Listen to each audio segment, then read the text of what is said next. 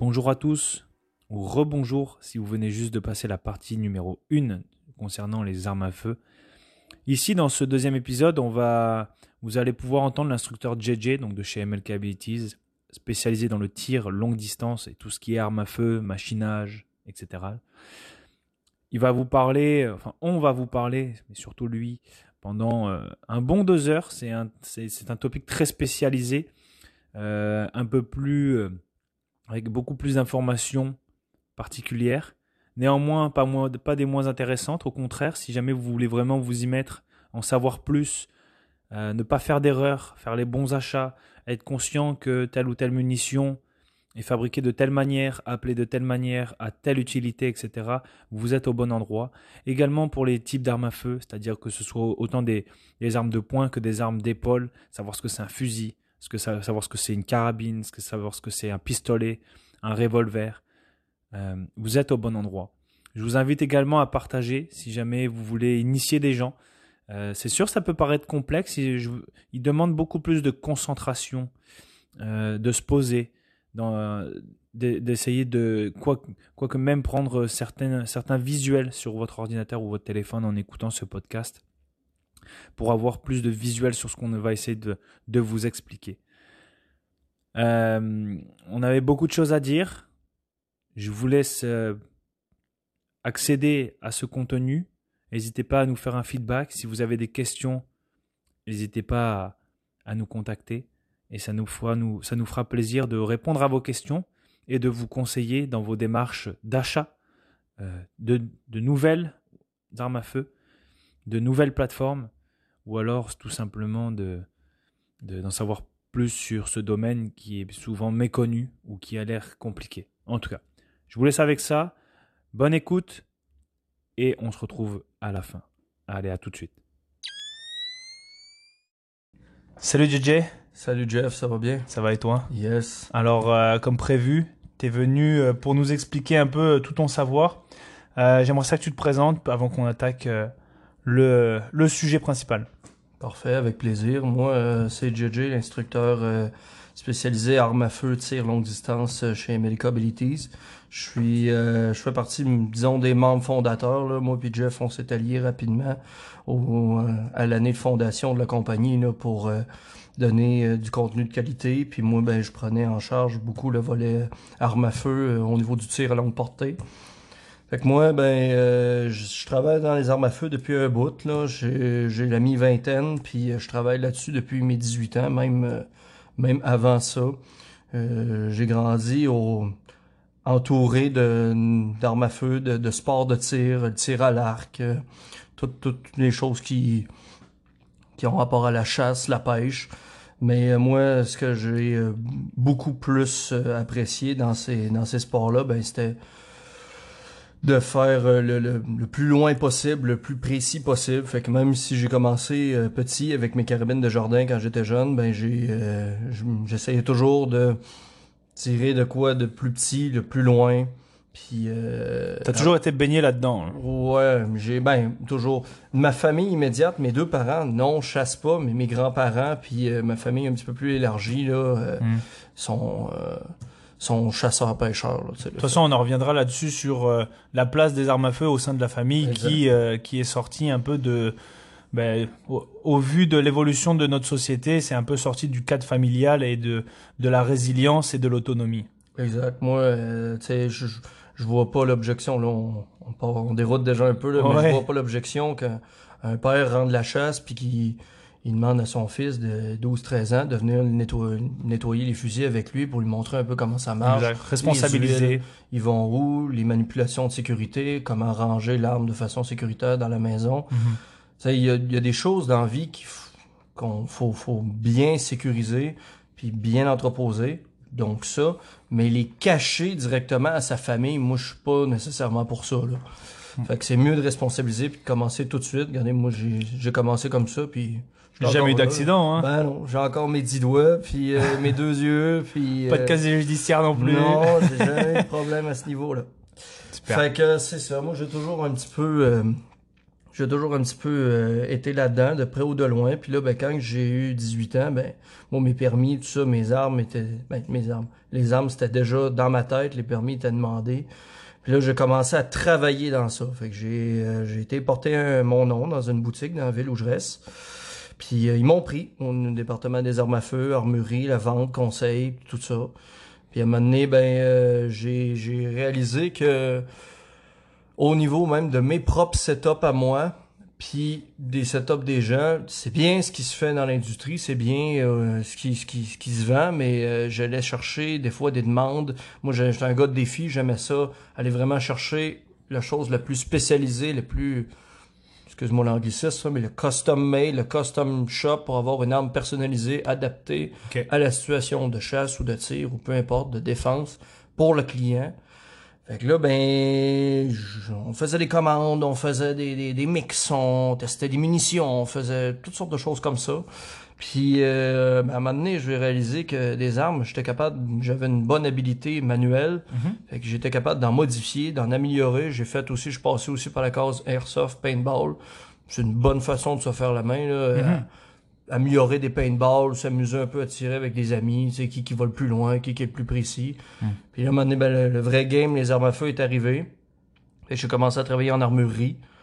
Euh, puis là, ben, j'ai suivi aussi un cours de machiniste. Moi, je suis machiniste de formation. Puis euh, je continue encore à me former là-dedans. Fait que T'arrives sur le bout, là. T'arrives sur le bout pour. euh, ouais, j'arrive enfin, sur le euh, bout pour enfin détenir euh, ma propre euh, ma propre atelier professionnel, ma propre armurerie euh, et atelier d'usinage par le fait même parce que Hmm. je fais pas que des armes là, mais euh, je suis en processus de, de finalisation d'achat là pour euh, pour mon atelier. euh. Puis euh, parle-nous un peu de tes, euh, ta performance personnelle. Je sais que tu as Ouais. des beaux, euh, notamment avec on a fait l'autre fois, euh, On- l'année dernière, on a fait un petit, euh, un petit record à la vente de long rifle. Exact. Euh, Est-ce que tu as autre chose euh, Ben oui, j'ai euh, moi j'ai euh, j'ai tiré aussi en compétition pendant plusieurs années en fait juste de à partir de mes 18 non, j'ai eu 18 ans l'été 19 ans jusqu'à jusqu'à aujourd'hui. Ben là la Covid a enlevé une année une année de compétition sûre, peut-être et demie. J'ai tiré en compétition un petit peu partout au Québec, ben, un petit peu partout au Québec, oui, puis euh, dans le Canada. Mais euh, j'ai fait des records de tir là avant le ban. Moi, euh, j'ai tiré beaucoup de 50 BMG. J'ai tiré des 338. Le 338 n'est pas dans le ban, mais quand même tout ce qui s'appelle euh, calibre 375, euh, Chaytac, 416 Barrett, euh, 50 BMG des calibres assez. euh, Pour ceux, pour ceux qui C'est connaissent pas vraiment ça, euh, vous inquiétez pas, on va rentrer dans les détails euh, exact. de, de qu'est-ce que ça veut dire tous ces numéros, etc. Euh, on est là pour faire un petit détail, mais euh, mais sinon, euh, sinon quel est ton ton record euh, à la point 50 donc Exact. ou à la 12-7 pour ceux qui 12. connaissent la 12-7 C'est ça, la dénom- dénomination NATO, c'est 12,7 par 99. Euh, moi, j'ai un record euh, avec euh, mon arme personnelle qui était de 2,2 km, ce qui fait environ 7400 pieds.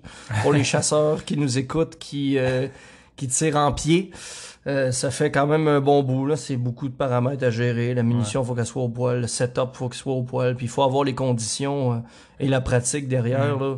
J'ai toujours dit, moi, à mes clients euh, qui venaient à l'armurerie, puis même au- aux initiés puis aux stagiaires qui viennent avec nous pour les, les choses au chantier, il y a une bonne différence entre un gars qui tire 4 balles avant la chasse par année, avant d'aller à l'ornial, ouais. un gars qui est moindrement euh, passionné, qui tire entre euh, 100 puis 400 coups, tu sais, qui sort assez régulièrement la fin de semaine, puis un tireur de compétition qui s'entraîne beaucoup, qui tire 3 à 4 000 munitions euh, par année, Mm. ou en tout cas par saison haute. Là, Là, on parle de changement de canon, puis ouais exact sur plusieurs setups.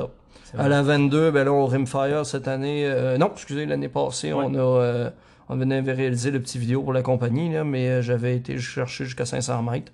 Fait que, euh, Donc, ceux qui sont curieux, vous pouvez aller voir sur nos réseaux sociaux, notamment sur la page Instagram et Facebook, euh, la vidéo euh, qu'on a faite euh, où on fait une petite démonstration de JJ euh, qui arrive, qui se pointe, qui tire. euh, on avait c'était quoi On s'était dit sur 5 munitions, il fallait en taper 3. ouais, on en a eu 3 sur 4. ouais, Donc euh, très bon à 500 mètres 22 en rifle, c'est très Ça, très bon. euh, Ça, ça, ça se fait pas un tour de main, ça prend les conditions, ça prend les calculs. Puis est-ce que tu vas me dire que tous les jours, on retourne au tir le matin, puis on le refait, Ouais. puis ça va marcher. Ben, la réponse, c'est non. tu sais. Euh, ça. ouais, exact. Il faut avoir un peu d'honnêteté là-dedans, mais au moins, ben, j'ai le mérite de l'avoir réalisé. Les Mm. records que, que j'ai réalisés par calibre, même à la 308, là, je me suis approché des 1300 mètres. Ça fait quand même un bon bout pour un calibre 308. Là. Fait que euh, je suis fier de ça, je suis fier de mon parcours. Je continue à le faire euh, malgré euh, malgré ma, ma nouvelle vie, mettons, d'entrepreneur, si on pourrait le dire. J'ai un peu moins de temps pour m'amuser euh, au tir, mais c'est important de garder une rigueur dans Mhm. le sport, puis une rigueur aussi euh, de pas tourner les coins ronds parce que quand tu t'arrives en tireur, en tir de compétition ou même tir de chasse, tu sais, la- la Récréatif. le ouais, récréatif, le succès d'un d'un tir précis puis d'un tir à longue distance précis, c'est une succession de constances qu'il faut que l'arme, c'est toi qui l'as faite, ou en tout cas, c'est toi qui l'as monté, tu as choisi les composantes, ou tu as choisi le télescope, tu le fait monter peut-être par quelqu'un de confiance, mais tu as analysé, tu as fait une analyse avant de ton achat, de ton setup. Ta munition est constante, soit que tu l'achètes tablette, mais là, c'est sûr que nous, on fait nos munitions. Mhm. Mais euh, il faut, faut essayer de laisser le moins de paramètres au hasard possible. Exact. Que, C'est pour ça que chez nous, euh, chez MLK Abilities, on part sur le principe qu'on est dans le du, dans du haut standard, le high standard, bien reconnu. On veut proposer de la qualité et par conséquent, on s'entraîne et on s'améliore euh, avec euh, des hauts standards. On fait pas, on fait pas dans les. euh, on essaye, on ouais. essaye. La magie au champ de tir, c'est le moins possible. Exact.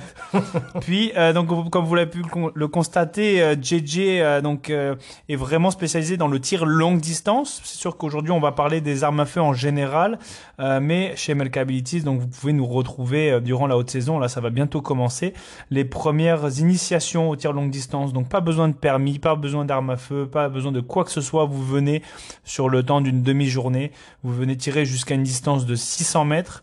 On est en train de voir pour quelques modifications de, de, calibre pour proposer, pour proposer vraiment différents types de calibres. Mais voilà, vous, dites-vous, vous allez tirer plus de environ 100 munitions pendant la demi-journée. Vous allez voir le maniement, la sécurité évidemment, et surtout avoir du fun et euh, de vous faire découvrir cette magnifique euh, pratique qu'est le, le, le tir.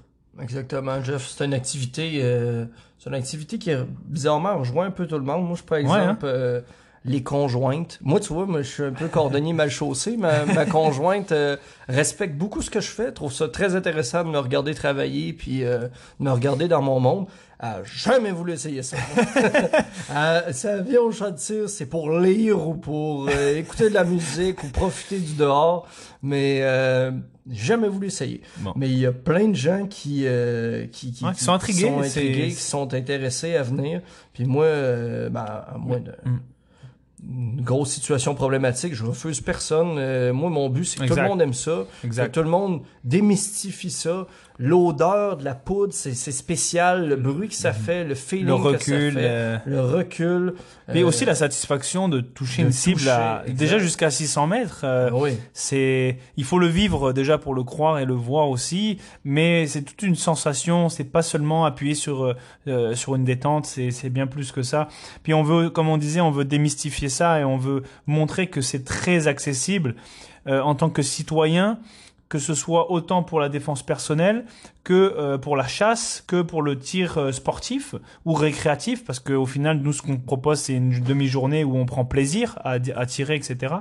Donc, euh, euh, ben, je t'invite maintenant, on va, on va rentrer un peu plus dans les détails, dans la munition.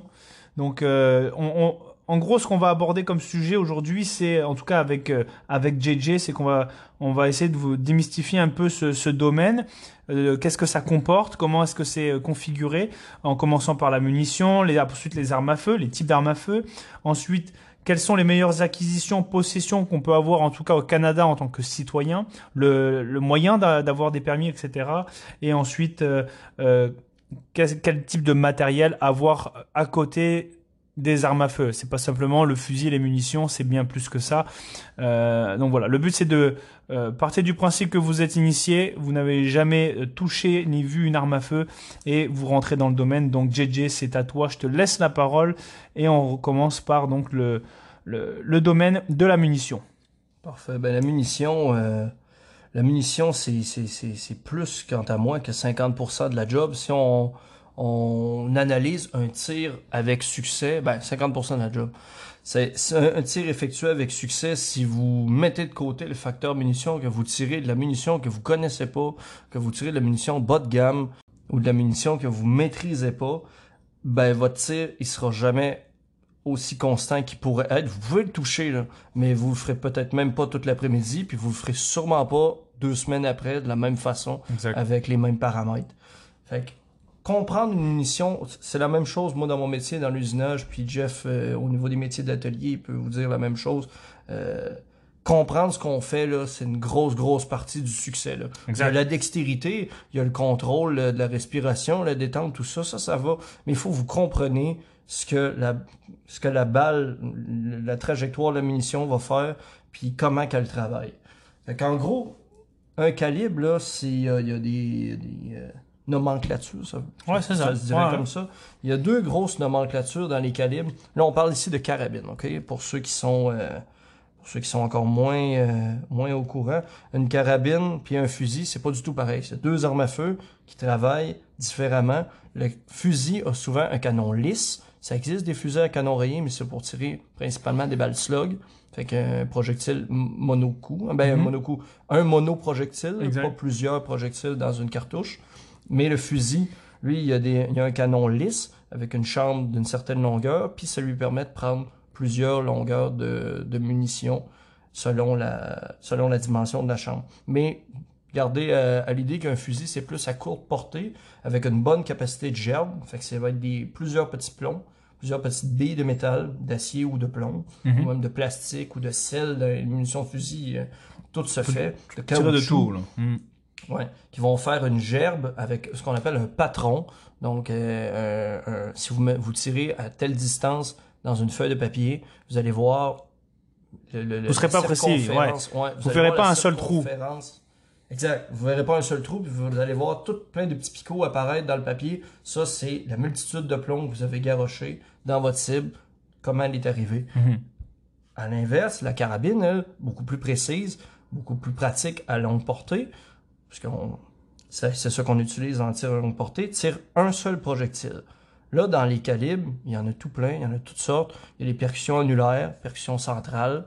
Donc, percussion centrale, c'est celle où ce que, si vous prenez la balle, ben, la cartouche, vous tournez l'ogive vers le bas, puis vous regardez le culot de la douille, vous allez voir un- une pièce euh, circulaire, souvent euh, Une couleur différente Ouais, aussi. d'une couleur différente. Ça existe de la même couleur, couleur laiton, Mhm. couleur brasse, mais euh, souvent d'une couleur différente, plutôt euh, stainless ou euh, argenté, Mhm. métallisé. Ça, c'est le primer. Fait que ça, ça veut dire que votre percuteur de votre fusil va aller frapper là, toujours au centre, toujours au même endroit, idéalement, puis il va percuter l'amorce. Tandis qu'une percussion annulaire, si vous la tournez de côté, donc une 22 LR, une 17 HMR, une 22 Magnum et plein d'autres, ben euh, là, vous allez avoir un culot flat. Vous n'allez pas être capable de distinguer où se situe l'amorce. Puis c'est normal, parce que c'est un autre type de procédé chimique qui fait déclencher la munition. Ça reste qu'il y, a il y a une explosion contrôlée qui se fait. C'est toujours des explosions contrôlées. C'est toujours bien, bien, bien compliqué d'analyser ça comme Mhm. ça là, par, euh, par voix, là, sans, sans image. Mais euh, votre percuteur tapera pas nécessairement au centre du, du cercle. Il peut arriver un, souvent un petit peu Sur en la haut. circonférence. Ouais, Ouais. sur la circonférence extérieure, Mhm. puis probablement en haut. Fait que à, à, à midi, en Ouais, ouais. Ça va frapper à midi. Donc là, vite fait, euh, pour ceux qui sont euh, euh, qui ont du mal à, im- à imager ce qu'on est en train de raconter, je vous invite en même temps d'écouter le, le podcast, d'aller imager. Donc par exemple, là, on parlait de la percussion annulaire. Et Euh, central. et, et centrale, donc une percussion centrale et une percussion annulaire. Juste à taper ça euh, sur votre moteur de recherche euh, pour avoir une idée visuelle, parce que c'est vrai que c'est un domaine assez. euh, Nous, on maîtrise le, Le on met- sujet. le, le sujet avec un certain jargon, mais on essaie vraiment, c'est vraiment du jargon quand même qui est utilisé euh, dans le domaine. Euh, par tout le monde, pas forcément juste des, des professionnels ou des experts. Donc euh, je vous invite à aller voir ça. Euh, ça, vous, ça vous aidera à comprendre ce que JJ vous raconte. Donc comme tu disais, percussion annulaire, percussion centrale, Ouais. et ensuite les, donc, les, les différents types de munitions. Euh, mais par rapport déjà au fusil, tu disais que le, enfin par, pardon, par rapport à la carabine, la carabine elle va tirer un seul boulet, une seule boulet, munition. ouais. elle, en fin de compte, là, on fait un, un- un résumé, là, mais ce qui va se passer dans votre canon, quand la carabine va tirer, vous allez percuter l'amorce, il y a une pression qui va se bâtir dans la chambre au niveau de la douille. Mhm. L'épaulement est très important, le neck, la tension autour du boulet, donc le collet qui retient l'ogive. Mhm.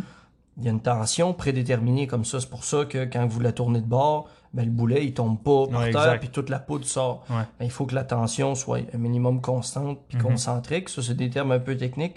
Mais bref, il y a une pression qui se bâtit. Là, le- l'ogive va avancer dans le canon.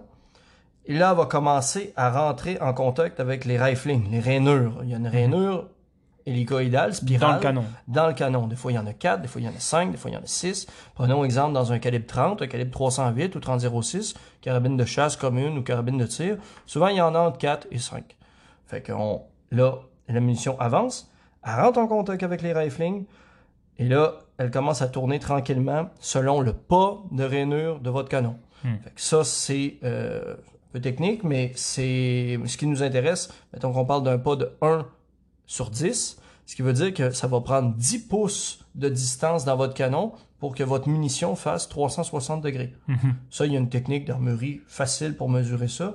On pourra, en parler si Ouais, tu veux, mais euh, ça veut dire que sur 360 degrés, pour faire la rotation, ça va y prendre 10 pouces. Vous avez un canon de 20 pouces, elle va faire à peu près deux rotations avant de sortir par la bouche. Ok. Là, ça, ça a un rapport avec la stabilité du boulet, ça a un rapport avec précision la aussi. vitesse, la précision. Il y a plein de maths à faire là-dedans, plein d'études. Mais là, on va parler vraiment du, du calibre. Puis j'aimerais ça euh, juste avant, euh, pour euh, peut-être encore mieux imager, que tu expliques de l'arrière jusqu'à l'avant la conception euh, de la munition, donc d'une munition en fait, pour que les gens imaginent mieux euh, s'ils n'ont pas les images. Si vous allez chercher, admettons, un calibre, dans les calibres, les premiers euh, calibres performants qu'il y a eu, c'était même des cartouches à bourrelet. Ce qu'on va appeler ben, une cartouche à bourrelet très connue, c'est euh, le 762 par 54 R. Mhm. Euh, R, c'est pas pour russe, c'est pour RIM, c'est pour bourrelet. Ok. Fait que euh, c'était une cartouche soviétique qui était tirée dans les Mosin Nagant euh, au départ, les 91-30. Fait qu'on parle de 1891. C'est que on, Ça date, on- là. on recule quand même pas mal. Mais c'est bâti encore sur le même principe. Fait que vous allez, vous allez- sauf que maintenant, à place d'avoir un, un, un bourrelet à l'arrière, ben vous allez avoir une gorge où ce que l'extracteur, lui, va aller agripper le culot de la douille pour la sortir de votre fusil euh, quand vous avez fini de tirer. C'est plus fiable, surtout sur les semi-automatiques, puis euh, c'est- la nouvelle génération. 80% des nouveaux, euh, ben, en tout cas, des calibres actuels qui sont tirés fonctionnent comme ça. Ok. Les 9 mm, les calibres de, ré- de, de, de revolver, de, ben de revolver non, mais de, de pistolet, puis euh, Ok. tout ça, ça fonctionne avec une, une gorge à l'arrière. Fait que vous avez une munition dans votre main. Vous partez de l'arrière jusqu'à l'avant. À l'arrière, comme je vous ai dit, si vous la tournez ogive vers le bas, vous allez voir le primer qu'on appelle. Fait que là, Mhm. il y a toutes sortes de dimensions de primer, il y a toutes sortes de forces de primer. Ça, c'est plus au niveau du rechargement qu'on étudie ça. Mais le primer, lui, c'est ce qui vient donner la première étincelle. Ce qui fait qu'il y a un petit composé à l'intérieur d'un primer. Ça se fabrique pas vraiment soi-même. C'est chimique. là. Ouais, les ouais. chimistes qui font ça. Mais euh, il y, a un- il y a un il y a un petit liquide, un, un petit composé qui fait que quand le percuteur tape, puis là, il y a un vide d'oxygène, puis une pression qui se fait, lui, il y a un, un petit déclencheur qui part une étincelle, qui part du feu. Puis là, lui, il est serré à la serre, hermétique, dans, dans la douille. Là, votre feu, il passe dans un petit trou, à peu près d'un 32. Vous pouvez passer quasiment une petite corde de guitare, là, tu sais, dedans, là, que, au travers du, du laiton, de la douille. Puis là, c'est ça qui vient mettre le feu aux poudres. Euh, Ouais. La fameuse expression mettre le feu aux poudres, c'est cette petite étincelle-là, bien centrée dans le primer, qui vient mettre le feu à votre poudre. Et là, ben, quand il y a des. Au niveau de la poudre, c'est encore très large. Des poudres à canon, ben, des poudres de nitrocellulose, des poudres de nitro maintenant. Il y en a de toutes sortes, toutes sortes de grains.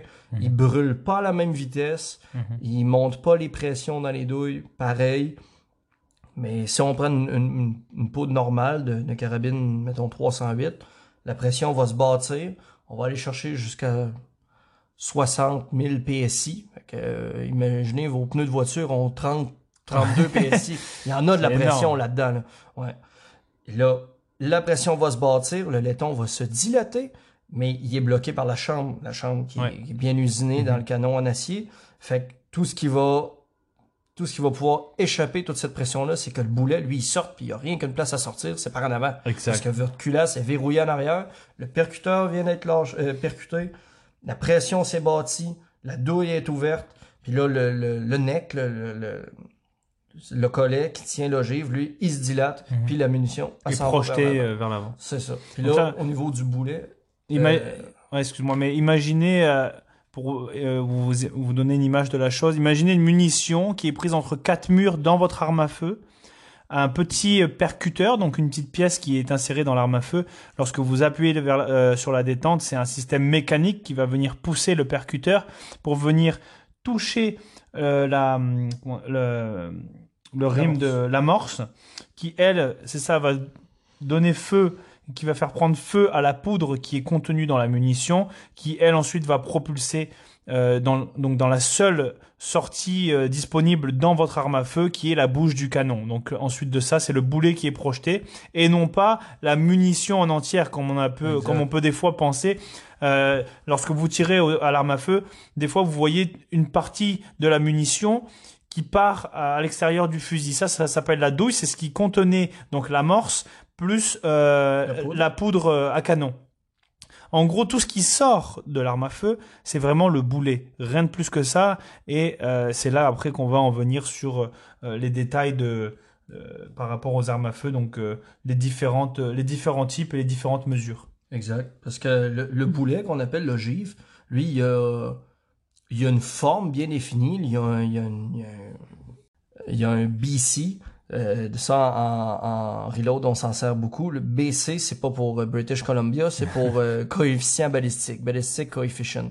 Fait que lui, il a une certaine forme, une certaine mesure, certains angles, un boat tail qui est une espèce de petit chanfrein, un petit angle à l'arrière. Des fois, il y en a, des fois, il y en a pas. Mais ça, ça sert. Tout le coefficient balistique, lui, il y a des calculs qui vont avec ça aussi pour la stabilité gyroscopique, mais il va servir à stabiliser votre munition, puis il va servir aussi à calculer votre trajectoire à partir de la charte, puis euh, à aussi euh, savoir com- comment que la trajectoire de la balle va, euh, va, arriver, et aussi le- le- le- la balistique terminale, fait que la, la force d'impact qui va plus qu'il est lourd, plus qu'il arrive vite, plus il tape. Exact. Donc plus la munition est grosse, plus la, la puissance est importante.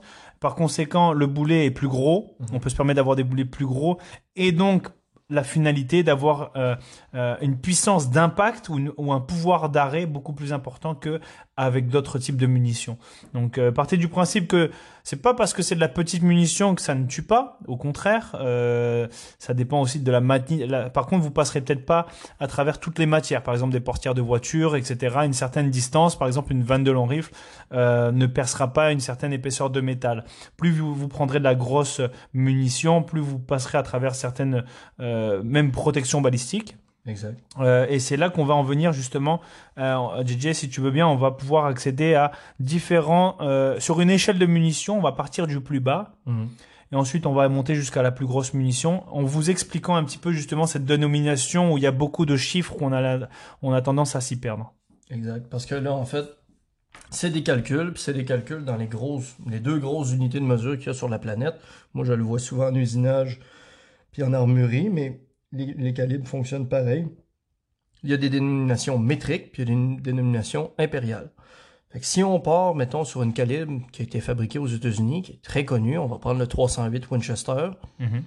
Le 308 Winchester et son grand frère, son ancêtre qui serait le 3006, puis son grand frère des deux qui serait le 300 Winchester Magnum. OK? On a 300 Winchester Magnum, 308 puis 3006. Si on les classe en, hauteur, du plus grand au plus petit, ça ferait 300 Winchester Magnum, 3006 puis 308 en dernier. Puis c'est aussi vrai pour euh, euh, le 7 mm, tous ces autres types de calibres-là. Fait que là, on va partir sur une base de calibre 30. Le calibre 30, il s'appelle comme ça parce que si vous prenez juste le boulet, juste le, le- l'ogive en tant que tel, on parle pas de, le- de La la munition douille. complète, ouais. Ouais. Puis vous prenez un pied à coulisse, qui est un appareil de mesure qu'on sert régulièrement, ou un micromètre, puis vous fermez le pied à coulisse, ben là, vous allez lire sur, euh, sur le pied à coulisse .308 millième, donc un pouce, un pouce euh, impérial, divisé par 1000 petites sections. Fait qu'il y a 308 millièmes de pouce de diamètre. Ça, c'est la nomenclature du calibre. C'est ça que le boulet... euh, Exact. En fait, c'est ça, vient euh, mesurer le diamètre. Vous prenez l'épaisseur euh, euh, du diamètre de la munition. C'est ce que c'est ce que c'est ce que donne ce, ce chiffre-là. Donc ça vous donne une idée de la grosseur de la munition et du boulet qui va sortir du canon. Exact, parce que la, la, la force de frappe aussi est beaucoup euh, en lien avec euh, le diamètre d'impact. là. Là, un, un boulet plus mince, fin, va percer, mais un diamètre avec plus de, de, de, de, de diamètre frontal, Mhm. ben, il va, lui, il va taper Exact. beaucoup. Là. Comme un calibre 45, ben, ça fait 454 millièmes de pouce. C'est quand même euh, pas mal plus gros. Même, imaginez, euh, imaginez euh, ce qu'on vous dit là. euh, c'est sûr que c'est c'est de la munition, ça a l'air très petit, mais imaginez ça poussé à la puissance qu'on vous a dit, par exemple 60, 60 000 PSI. Ouais, mais là, on parle de vitesse aussi. On- on parle de va- vitesse, Ça va ça. sortir aux alentours de 2600, voire 2700 pieds par seconde. Exact. C'est impossible, avance, de, impossible de voir ça à l'œil nu. Non, non, non. Euh, c'est ça se passe en, en, en un clin d'œil même pas donc euh, imaginez ce petit morceau de métal être projeté à une telle puissance et une telle vitesse euh, c'est ça peut être dévastateur là. Ah oui. Surtout avec le profilé que ça a, c'est fait pour pénétrer, c'est fait Mhm. pour rentrer dans la matière. Fait que vous garochez, vous garochez un caillou, c'est ça, euh, c'est pas scientifique. C'est ça. Vous poussez un caillou. On pousse un caillou pointu à grande vitesse avec un certain poids. Puis là, le poids, euh, il faut, faut en parler. Le poids des boulets, avant, là, les balles étaient faites sur un, un principe simple, c'est plus elle est lourde, plus elle va aller loin, puis plus elle, elle- on va taper elle va taper, puis elle va moins être prise par le vent, les éléments, puis tout ça. exact Mais maintenant, il y a des concepteurs de calibre qui ont travaillé aussi sur des ogives plus rapides, des ogives plus stables euh, à longue portée, sans nécessairement passer par des grosses diamètres, des gros diamètres. Exemple, le 50 BMG, qui est un calibre de mitrailleuse à la base, mais qui a été servi beaucoup, beaucoup par les tireurs d'élite. Donc le 12-7, il se fait devancer par la 375 ou la 408 chez TAC ou la 416 Barrette, qui est des calibres plus petits en diamètre que ça, puis moins pesants. Mhm. Parce que moi, les, les boulets de 12-7 que je tirais faisaient 802 c'est grains. énorme C'est énormément lourd. Puis ça a tendance, plus c'est lourd, ben, même si c'est poussé par une grosse douille, ben, la courbe balistique a tendance à s'en aller vers le bas. Tandis que celle qu'il y a un plus gros coefficient balistique, puis qu'elle avance vite, puis qu'elle reste rapide longtemps. C'est important ça. Un calibre qui décélère vite, c'est un calibre qui va être affecté beaucoup par les éléments. exact parce que euh, on se souvient que la Terre est ronde et qu'il y a une attraction euh, donc de la Terre, ce qui fait que c'est pour ça que quand, admettons, vous imaginez, vous tirez avec une arme à feu, la munition ne restera pas droite jusqu'à l'infini. Elle- elle- elle ira droite pendant sur une certaine distance par rapport à la puissance initiale, mais plus ça va aller, plus elle va aller loin, plus elle va perdre en vélocité, en puissance, etc. Et en même temps de ça, la gravité va attirer le boulet vers le bas. Donc imaginez une longue courbe, et c'est pour ça des fois qu'il faut viser plus haut pour arriver sur un impact à une telle distance parce que il faut prendre en, compte la, la gravité, la force de la gravité de la Terre. Exactement. Euh, tout compris. Puis même à des distances, on parle extrêmes, il y a la force de Coriolis, qui est le déplacement de la Terre par rapport En au plus, point de tirer jusqu'au point d'impact. Il y a tout ce qui est le vent, mais le vent, c'est bien moins loin. Là. À 600 mètres, sur des petits calibres, il faut le prendre en compte, le vent. là. Parce que là, ça va se déplacer. Le spin drift, tantôt je vous parlais des rainures dans le canon, lui, il fait tourner votre boulet à un, un certain ratio, Mhm. mais ce ratio-là, lui, il se répercute dans l'air. Elle continue de tourner votre munition, fait qu'elle est tassée vers la droite. C'est vrai. Il faut la prendre en compte, ça. C'est vrai. Parce que votre, votre charte, c'est bâti, mettons, l'ordinateur, vous lui dites le twist de votre canon, lui, il va le prendre en compte. Mais si, mettons, vous le faites comme ça, ben, je vous garantis qu'à 800 mètres, ben, elle va avoir tassé vers la droite. Même Mhm. s'il n'y aurait pas de vent, il n'y aurait rien, ça n'existe pas, là. Mais Mhm. des conditions parfaites, zéro, elle va tasser vers la droite. C'est normal. Puis si ensuite on, on continue donc sur la munition, on part donc euh, sur la 308 qui est Ouais. euh, une des plus grosses munitions, les plus accessibles aujourd'hui. Exact. Ensuite, on part sur quel genre de munition? Bon. Là, souvent, on va parler de l'équivalent que je l'équivalent, disais, hein. métrique, Métrique. et impérial. Gardez dans la tête, tantôt, je vous ai parlé de millième de pouce. Un pouce impérial, ça a 25,4 mm à l'intérieur. Fait qu'un millimètre métrique, vous en, vous en mettez 25.4 QAQ, ça donne un pouce impérial. Donc là, si on fait un petit calcul simple, 0.308 millième de pouce divisé par 25.4, ça va vous donner quelque chose aux alentours de 7.82. OK? Gardez ce chiffre-là en tête, 7.82.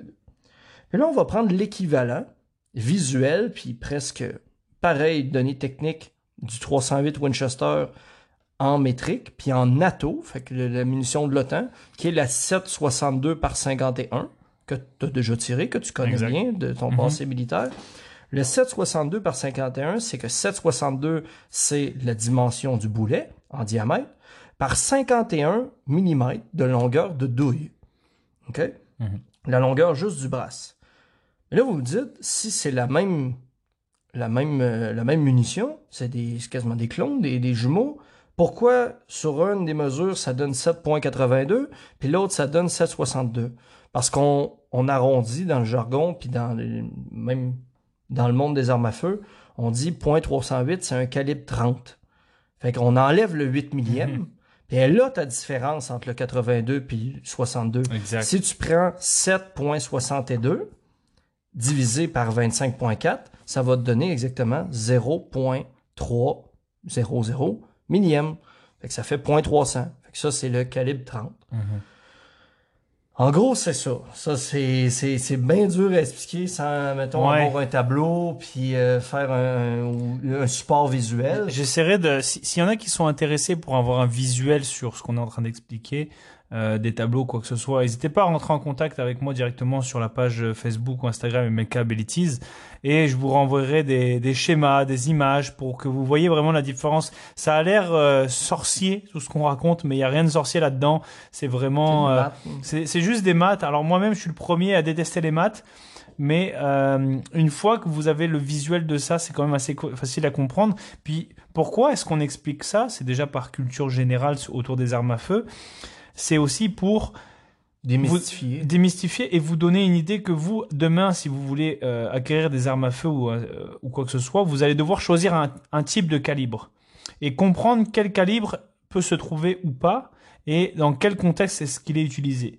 Donc là, comme euh, le, le disait JJ, c'est que le 308 en général, on va trouver ça dans du côté plus civil, plus citoyen, mhm. tandis que tout ce qui est en, en, en millième, euh, pardon, en, métrique, pardon, en, en millimètres, ça va être utilisé dans le domaine militaire. C'est pour ça que par exemple, prenez euh, en France, par exemple, on tirait surtout de la 556 euh, et on, on tirait de la 556. Donc les armes à feu étaient calibrées, fabriquées pour tirer de la 556, qui est quand même un calibre légèrement, mais très légèrement plus puissant est plus gros que euh, un calibre civil.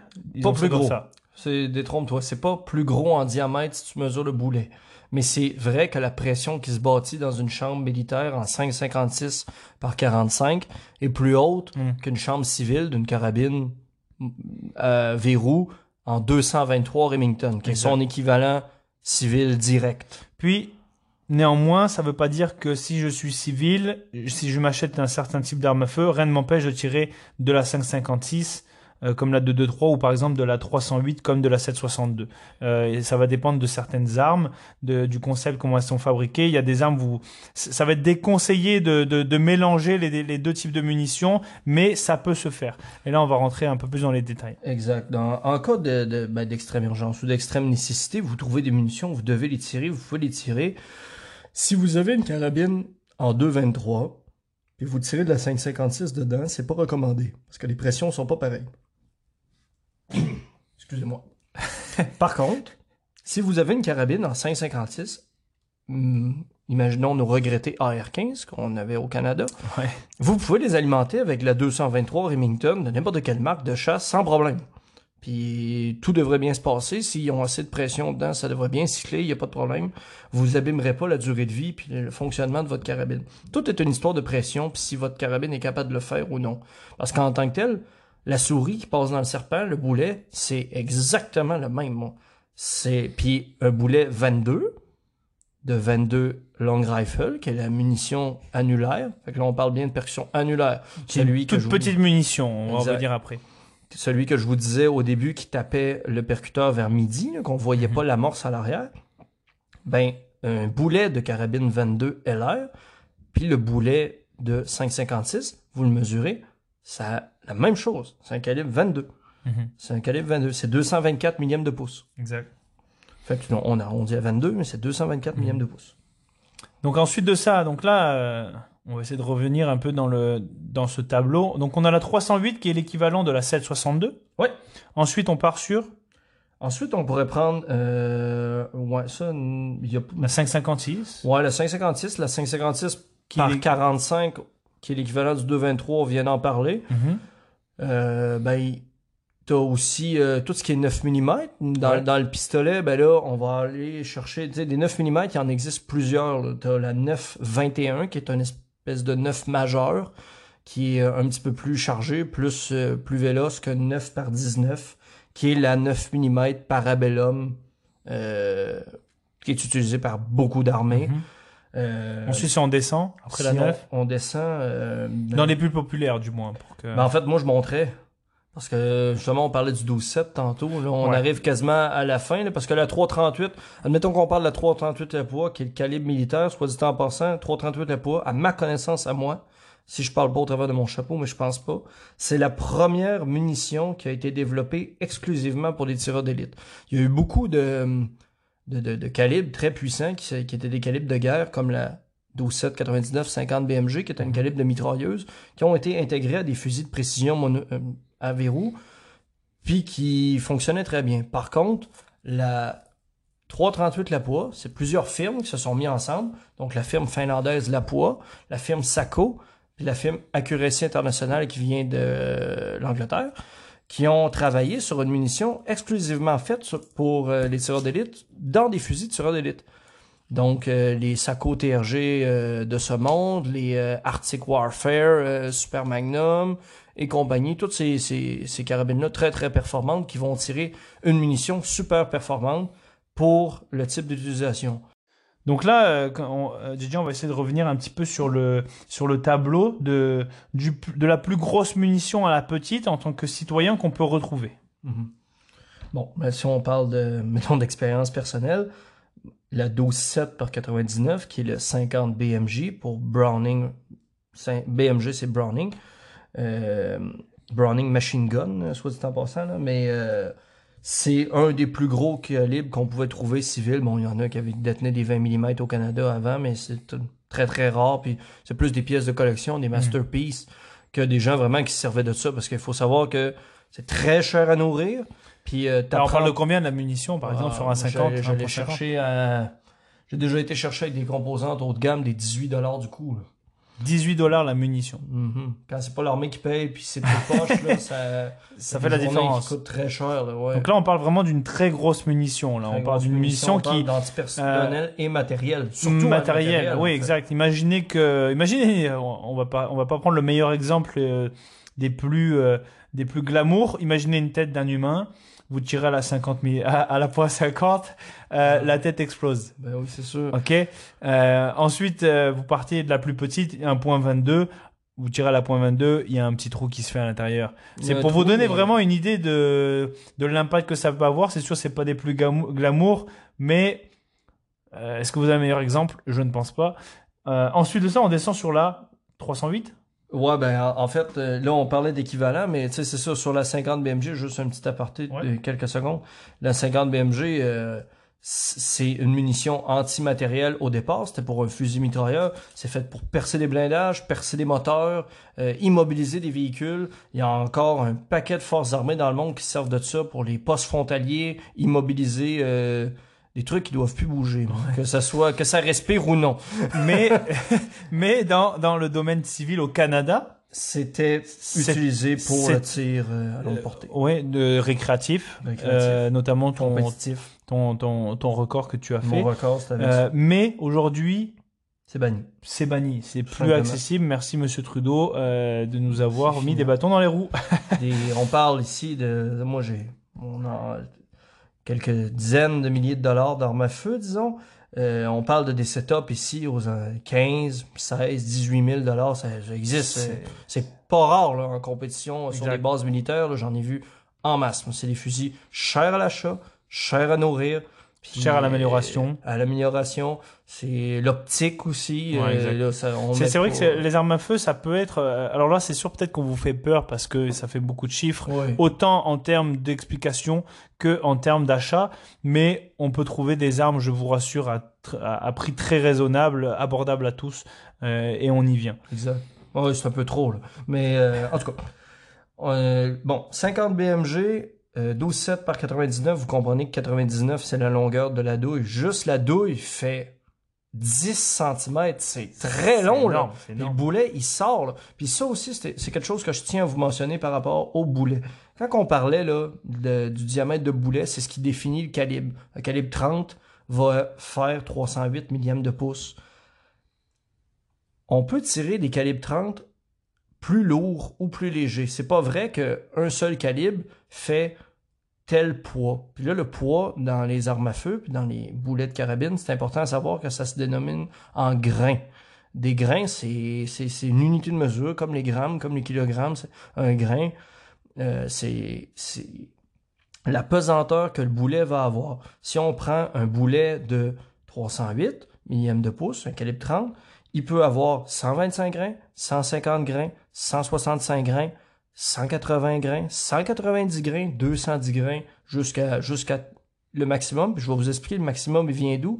Si je vous ai dit que le calibre, il n'y a pas le choix d'avoir un tel diamètre, si je veux l'alourdir, faut que je le rallonge. Fait que plus qu'il est lourd, plus il est long. Plus il est long, plus il prend de place dans ta douille, donc tu peux plus faire la même charge de poudre ou il faut pas que tu montes ta munition de la même façon. Mais la seule façon de l'alourdir, c'est de changer un peu le profilé puis surtout de l'allonger. Ok. C'est ça qui va se passer. Donc après, on descend? 308 Après ça, on descend 308, 762 par 51. et beaucoup plus abordable niveau prix aussi qu'une 3 Oui, là, ben 350. là, à l'heure d'aujourd'hui, les prix euh, avec la COVID, Oui, transport, essence, Puis la guerre. mes prix, ouais, la guerre, là, mes prix veulent plus rien dire, là, mais dans le temps euh, que je vendais beaucoup, beaucoup de munitions, là, une boîte de 308 de bonne qualité, 40, 45, 50 dollars, 60 dollars, vous aviez une munition tablette, une boîte de 20, on, on s'entend, là, de qualité vraiment bien. là, là. J'en ai vendu à 25 pièces. Ouais. Là, on parle de Ouais, ça, va, ça a pas mal plus de cochonnerie. Là. Puis, euh, pour, ensuite de ça, on descend donc la 556. 556 par 45 NATO ou son équivalent civil 223 Remington. Euh, 223 Remington, vous comprendrez aussi que 308 Winchester, 223 Remington, c'est la compagnie qui l'a breveté. C'est la compagnie qui a fait la mise en marché de cette munition-là. Mais que- plusieurs marques aujourd'hui, plusieurs producteurs euh, euh, fabriquent ce genre d'armes à Oui, feu. oui, oui, C'est- absolument. Fabrique les balles. comme Remington ou non, Winchester. non, non, non, surtout Remington, ce temps-ci, ça allait pas, pas bien, là, mais, tu sais, j'ai déjà eu des questions aussi banales que ça, là, c'est, euh, ben, banal, c'est pas une question niaiseuse, c'est juste qu'il faut y répondre. Un fusil de marque Winchester peut tirer des 223 Remington fabriqués par Remington, la compagnie sur la boîte, là, et vice-versa. Euh, Winchester fait Oui, de la exact. 223, Remington fait de la 308, puis tout ça se mélange. D'où euh, on dit aussi que euh, lorsque vous achetez une arme à feu, on vous demande idéalement pour euh, une longévité et une meilleure précision d'acheter des munitions de qualité. Ouais. Euh, pas forcément, ça veut pas dire que ça doit être de la même marque que l'arme à feu, Non. mais une, une, une marque, c'est comme tout, hein, c'est c'est comme la bouffe, c'est comme euh, tout plein de choses. On essaie d'acheter une certaine marque pour une certaine qualité, donc un certain résultat. Euh, et en réalité, les marques, on va, ça va se jouer sur quelques centimes de, de, Ben de oui, dollars. Donc, les composantes se ressemblent, à moins des marques vraiment premium. Je pense à une compagnie comme ça, euh, Norma. Euh, c'est une compagnie qui fait des balles pour des safaris en Afrique. Là, tu sais, là, ça, c'est, t'ouvres ta boîte, là, on dirait une boîte de cigares. Là, tu sais, là, fait que c'est, c'est pas des balles, euh, des balles Norma euh, de 460 Waterby, qui est un très gros calibre de chasse. Mhm. Ben, c'est ça, c'est, c'est Tu peux l'idée. pas payer ça euh, Non, 52 piastres. là. Exact. Donc, donc, Partez du principe que lorsque vous achetez une arme à feu, achetez de la bonne munition. Pourquoi ça va vous ça va vous éviter des incidents de tir dans le sens où ça va éviter à votre arme de mal cycler, c'est-à-dire de de venir se se bloquer, de mettre une Oui. munition s'enrayer en fait de de que le coup ne parte pas et que vous soyez obligé de réparer l'incident pour que ensuite de ça vous puissiez, puissiez continuer euh, vos tirs. Euh, ça peut être aussi pour le nettoyage, ça peut avoir un encrassage beaucoup plus important Balle que- corrosive. euh, corrosive Oui. exactement, euh, la qualité de la poudre, etc. Tout ça a un impact, mais ça peut faire peur vu comme ça, mais faites juste les bons choix. Payez les 2-3 cents de plus, ça fera toute la différence sur le nettoyage, sur la qualité du tir, sur le résultat du tir. Poser des questions. Exact. Donc, vous venez euh, aux initiations, euh, on pourra vous répondre à ces questions plus en détail, mais c'est important, vous, si demain vous achetez une arme, achetez-vous de la bonne munition. Même si l'arme, elle est pas, elle vaut pas des 1000 et des 100, la munition fera la différence parce que c'est elle qui devra faire mouche au final. Ah oui, moi j'ai euh, des carabines de des clients. euh, J'en, ai un en, tête, là. je- il y avait une Savage, une Savage genre Axis, carabine de base. Accessible à tout le monde. 450 dollars. Euh, calibre 308, qu'on avait remis une petite crosse, mais le canon était d'origine nettoyé, certes, ben, bien entretenu, mais euh, pas, de, pas de rouille à l'intérieur ou quoi. Munitions tablette, un ajustement avant l'achat, j'ai tiré euh, en dedans de 400 millièmes de pouce, là, quasiment 3,8. là. Fait que les boulets se chevauchent un sur l'autre. Mhm. La cible ressemble à Mickey Mouse à 100 mètres. là.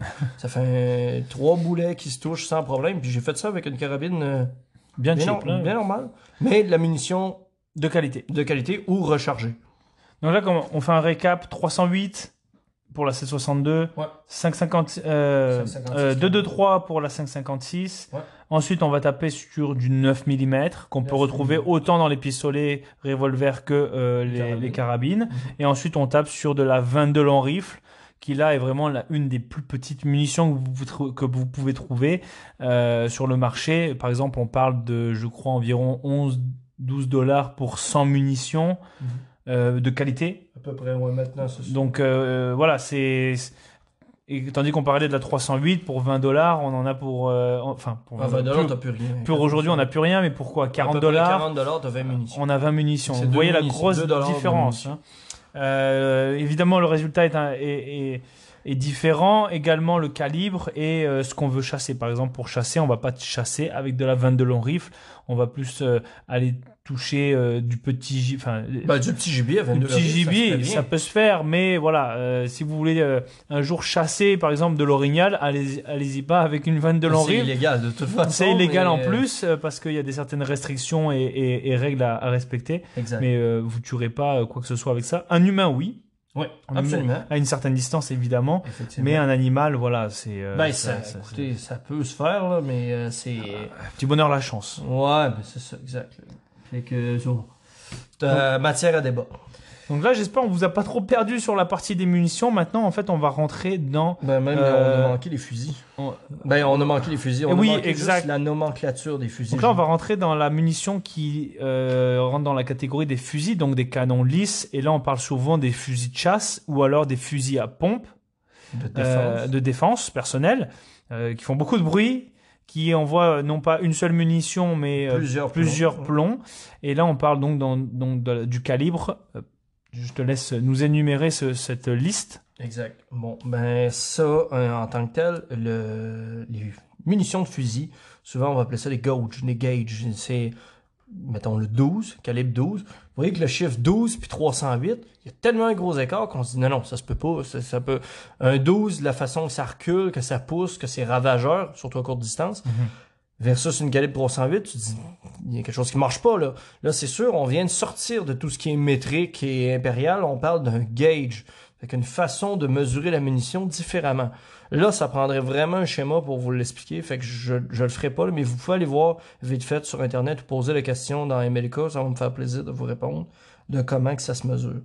Mais eux, ce qu'il faut savoir, c'est que plus le chiffre est petit, donc là, on travaille à l'inverse des calibres de carabine, plus le chiffre est plus petit, plus le gauge est gros, plus la cartouche va être grosse en Mhm. diamètre, plus la circonférence va être grosse, puis souvent la cartouche va être plus longue parce qu'il va y avoir plus de plomb dedans, puis la charge va être magnum ou très grosse. Il faut la pousser. Il faut la pousser. il faut la charge. pousser parce que c'est très lourd des plombs euh, avec une bourre, puis euh, c'est ça. On parle même de 8 gauge. Là, mettons, on part du 12 gauge, qui est le- le- la plus commune. Calibre 12. Un cran au-dessus, le grand frère du calibre 12, c'est le 10 gauge, qui est certains fusils encore contrôle chambrant 10 gauge, comme le Browning Gold ou euh, les Remington SP10. Euh, Ça, on parle de semi-automatique. Euh, Il y en a en pompe aussi. Il y en a en deux coups. On, va venir sur le- chacun des mécanismes Ouais. propres aux armes à feu. Mais euh, c'est, c'est, c'est- les 10, là, euh, c'est, c'est, c'est particulier. C'est quand même beaucoup plus gros euh, qu'un calibre 20 ou 28 ou même 12 au niveau du tir. Puis euh, c'est, plus long parce que au niveau de la chambre d'un fusil, on parle, restons dans le calibre 12 pour euh, se démêler. Les calibres 12, là, il y a du 12 par 2 pouces 3 quarts. Fait que ça, c'est la longueur Longueur de la munition. Exact. 2 pouces 3 quarts. Vous allez avoir une chambre qui est, qui est chambrée en 3 pouces. Fait que vous avez un 12 gauge chambré en 3 pouces. Il n'y a rien qui vous dit que vous pouvez pas tirer la 2 pouces 3 quarts. Elle va se tirer dedans, la- la- la- le plastique va ouvrir, puis elle va sortir. Un 12 chambré en 3 pouces et demi, vous pouvez tirer du 3 pouces, euh, du 3 pouces et du 2 pouces 3 quarts dedans aussi. Ce qu'il faut pas faire, c'est de tirer une 3 pouces et demi dans un fusil chambré en 2 pouces 3 quarts. Là, la ressortir. Elle va partir, mais la ressortir de là, c'est pas yable. Puis le receiver, puis l'ensemble de votre fusil est pas conçu pour Accueillir ce genre de accueillir ça. Le 10, on se casse pas le caillou, c'est juste en 3 pouces et demi. Fait que tu vas te faire brasser, mon homme, puis euh, c'est c'est- c'est ça. Une slug de 10, là, c'est quand même quelque chose. Il y a même du 8 gauge. Moi, j'ai vu ça dans certaines usines. Des, des gens qui m'ont appelé pour faire un tune-up, là-dessus un 8 gauge pour casser du ciment dans des moules. Euh. Des slugs de 8 en- pour péter des, des, des masses de ciment ou des choses comme ça. C'est quand même impressionnant. Sinon, dans le plus commun, ce qu'on peut retrouver Plus tant que commun, ben, c'est sûr que c'est le 12 gauge. Après ça, on va trouver beaucoup de 20 gauge, qui est le, quant à moi, le fusil de petit gibier euh, presque idéal, parce qu'il y a encore moyen avec une slug de se défendre, ou d'aller au chevreuil même, avec le 20 gauge, c'est légal. Puis ça a une bonne capacité de gerbe. Euh, il y a tous les systèmes qui existent. Pompe, semi-automatique en 20, deux canons. Après, euh, sachez que euh, impossible de tirer un animal, par exemple, à la chasse avec un 20 gauge euh, à 800 mètres, 600 Non, mètres, 500 non, mètres. non. Là, on parle vraiment de courte distance. Euh, c'est pas aussi précis qu'on le pense. Ok, on est vraiment dans une autre catégorie d'armes à feu. On est toujours dans dans des armes d'épaule, donc des armes longues, mais dans des fusils, donc à canon lisse, moins précis, et évidemment avec une portée beaucoup moins longue. Donc là, on parlerait d'environ combien? Si admettons demain tu es un citoyen, tu vas chasser avec du 12 ou du 20, quelle distance de l'animal tu te positionnerais pour être sûr de Ben, faire mouche? si c'est un. si- parce que si je veux chasser un chevreuil avec un 20 gauge, avec, admettons, une slug, fait que un, seul projectile. Une slug, c'est une grosse slug, bille, une grosse bille en plomb qui parle. C'est pas tellement une bille, ça a quand même une forme cylindrique avec un, un nez, mais Mhm. oui, c'est un seul projectile qui part dans le canon lisse. Il y a des slugs vrillés aussi, ça existe. Je me mettrais à à peu près les mêmes distances qu'un fusil à poudre noire. Fait que euh, on peut parler de 50 à 60 mètres. À peu près, là, on est sûr de toucher euh, quelque chose de bien. Mais si on parle de lièvre ou de petit gibier, de perdrix, Mhm. à 20 gauge, 15 verges, 20 verges. Tout dépend aussi du patron que vous avez, parce que quand je vous disais tantôt le patron, donc si vous tirez sur une feuille, mettons à 30 mètres, vous regardez le nombre de plombs qui arrivent dans une feuille, feuille 8,5 11, là, A4, là, comme vous appelez, je pense en Mhm. France. Là. Vous pouvez le resserrer, ça. Si vous avez des filets au bout de votre canon, vous pouvez insérer ce qui s'appelle des chokes. Les Exact. chokes, un étrangleur en français, ça c'est un cône. C'est un cône resserrer le. qui vient resserrer les plombs quand ils passent au bout du canon. Fait qu'ils viennent juste tâter un peu à la fin de la course le patron pour avoir une portée précise, une gerbe plus concentrée sur une distance plus longue. C'est rien que de ça. Hmm. C'est rien que ça. Après ça, il y a des chokes avec des effets un peu spéciaux, il y en a des tactiques, Ouais, mais euh, la science du choke, c'est un étranglement. C'est tout. Ça vient resserrer le groupement du projectile, Des. des, des projectiles évidemment, mais bout euh, au bout du canon. C'est tout. Ensuite, on est sur le 28. 28, qui est le petit frère du 20, qui est un super de beau calibre au petit gibier, mais là, pour attaquer le gros, c'est moins intéressant. Ouais. Munitions très rares. Même j'en ai ça, j'en ai skippé un qui est encore plus rare, je pense, que le 28. Entre le 12 puis le 20, il y a du 16 gauge. Mais, euh, admettons, tu veux un fusil de survie, là, va pas t'acheter un 16 gauge parce que euh, des balles de ça, euh, t'en trouveras pas. euh, D'ailleurs, justement, on rebondit là-dessus. On vous a donné une certaine, une certaine liste de munitions disponibles Mhm. avec des effets et des résultats différents lorsque vous allez tirer avec, autant sur euh, le ressenti que vous allez avoir que sur le résultat final Mhm. et l'objectif à atteindre. Parlons-en en tant que citoyen. Demain, je décide de m'acheter une arme ou plusieurs armes. Euh, quel type de munitions tu viendrais chercher euh, par rapport à la disponibilité qu'on peut retrouver euh, notamment au Canada euh, ou même dans le enfin on va partir du principe qu'on est au Canada même en France parce que on fait partie de l'OTAN donc on, nos armées se ressemblent pas mal vu qu'on est des alliés, donc on doit être capable de se fournir en munitions. Exact. Ben, en tout cas, à mon humble avis, puis je pense que pour vrai, j'ai la, le- bon, j'ai le bon classement. La munition la plus populaire du monde, si on prend les, tous les continents qu'il y y a, les sept, je pense, c'est le 12. Le, le calibre 12, le calibre 12 gauge. T'as ça en Afrique, t'as ça en Russie, t'as ça au Canada, t'as ça en Amérique du Sud, t'as ça en Europe, il y en a Pour- partout, en Australie, il y en a partout. Pour la chasse et la défense La personnelle. chasse, la défense personnelle, le calibre le plus populaire du monde, je crois que c'est le 12 gauge. Donc fusil à pompe. Fusil ça, à pompe, ça, c'est ce qui ressort le mieux. euh, ouais. Ça va vous donner une Fusil image. à euh, pompe, euh, à peu près toutes les, arme de chasse. ouais, toutes les, les possesseurs d'armes à feu que je connais, mes grands-parents, mes oncles, des amis, ils ont pas mal tous eu un 12 gauge. C'est bien rare. T'en as un, j'en ai. Exact. Euh, des 12, là, vous allez en trouver dans à peu près toutes les safes, toutes les armoires, toutes les, les, les, les camps de chasse, les regroupements. Donc demain, bris de la normalité, vous cherchez des munitions, vous êtes quasiment sûr de trouver des, dou- des Calibre douilles de 12. En tout cas, pas chez tout le monde évidemment, mais euh, en majeure partie, surtout en campagne, euh, Oui. c'est facile d'en trouver. Mais je suis un propriétaire de ma feu, tu dis, ah, lui, on va aller voir s'il y a des munitions à nous vendre ou à nous échanger, tout ça. C'est sûr d'en trouver. Il y a sûrement du 12. Ensuite, on tape sur Quant à moi, celui qui arrive en deuxième, ben, c'est le 22 LR. Le 22 Long Rifle, c'est la munition rimfire la plus populaire du monde dans toutes les, euh, plateformes, que ce soit semi-automatique, monocoup, euh, verrou. J'en ai plusieurs. T'en. Puis c'est très accessible niveau prix, comme on disait tout à l'heure. Vous pouvez avoir une centaine de munitions pour environ 10 à 12 dollars, dépendamment de la qualité. Ah. Euh, ça s'entretient, ça s'entrepose et euh, super bien. Je veux dire, ça prend pas de place, comme je vous dis. Une boîte euh, avec quoi on pourrait comparer ça On pourrait comparer ça comme Une boîte de. Ça l'air de- d'une affaire pour des crayons. ouais, une petite boîte à crayons. Vraiment, vous avez une centaine de munitions à l'intérieur. Euh, ça se trouve super facilement. Euh, alors quand vous voyez les informations qui disent qu'ils ont trouvé euh, plus de 1500 euh, munitions de 22 longs rifles, euh, c'est euh, dites-vous que et qu'ils en parlent comme un arsenal, ça c'est loin d'être un rien. arsenal, ça se tient dans une boîte à chaussures. Oh, même pas, même pas. Ben, plus. même pas. Deux boîtes de 500. Là. Une boîte de 500, là, c'est peut-être 25% plus, plus gros qu'une livre de beurre. Bon. C'est pas vraiment plus gros que ça. Là. Puis, quant à moi, là, un stock de quelqu'un minimum, pré- minimum préparé, je suis pas le plus gros survivaliste au monde, là, mais j'ai quand même un stock de munitions vu mon, mon emploi, Mhm. mes, Ton domaine? mon domaine de, de travail. Euh, pff, 10 000. Un stock de munitions de 22, c'est 10 000. Exact. Tu peux te faire une base de lit, si tu veux, avec. là. Cette fameuse base de lit. La munition de 22, là, on en a jamais assez. Puis ce qui est triste, c'est que moi, je, je suis équipé pour recharger des calibres. Du 12, ça se recharge. Tous les calibres de fusil, la plupart se rechargent.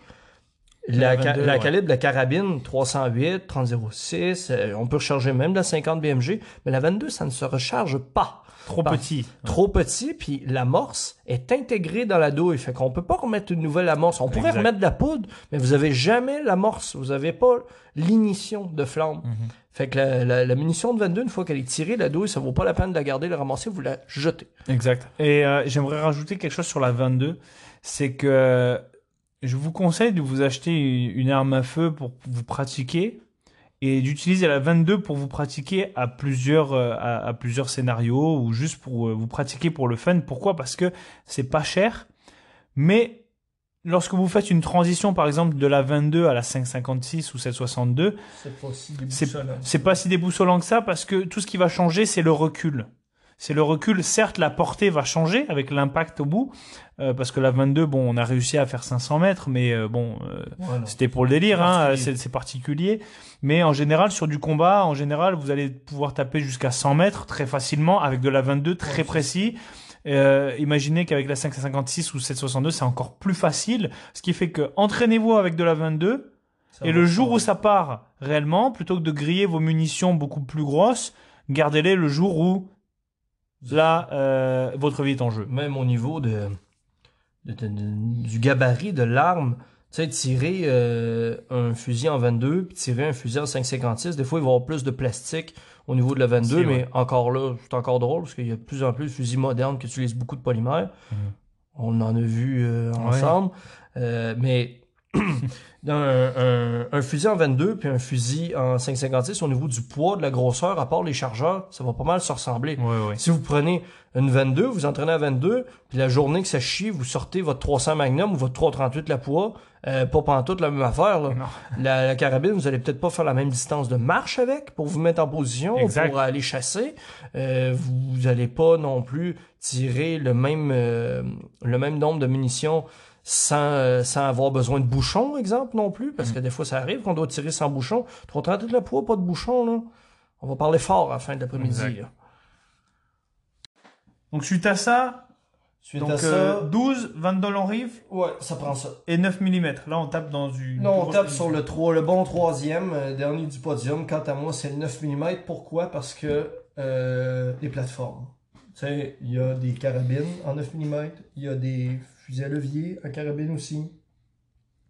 Il y a beaucoup de pistolets. C'est une munition de pistolet à la base, Ouais, ouais. là.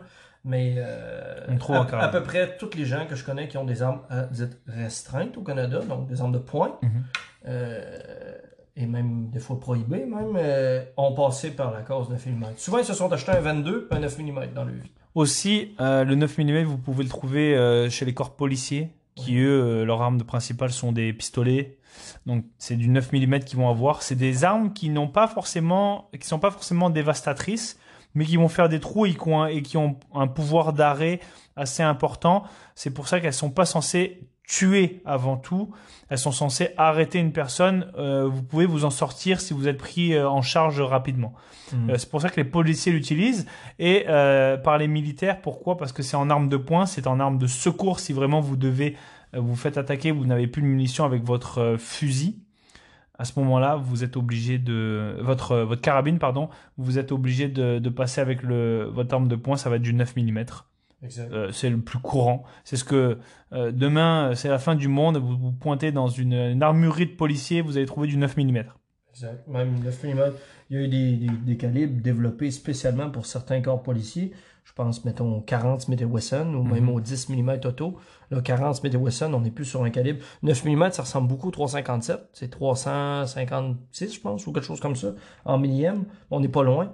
Euh, là, on tasse un calibre à 400 millième. Fait que calibre 40. 40 mm.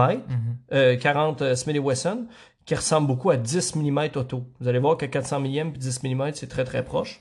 Ça, c'est un intermédiaire. Puis après ça, on tombe au 45 ACP, qui est la plus- plus vieille de tous. Ouais. 45 ACP, c'est Automatic Cold Pistol, euh, qui était dans le Très 1911. grosse munition, là, très grosse munition, mais. Lente. C'est quasiment subsonique. Là. Ça part en dessous de la vitesse du son. là. Exact. Puis euh, ça, ou presque. Puis euh, c'est une vieille munition un peu vache, mais qui tape. 230 grains, 220 grains de boulet. Mais aujourd'hui, dans l'évolution, on, on la retrouve de moins en moins, euh, de par qu'est-ce qu'elle prend aussi plus. Ouais.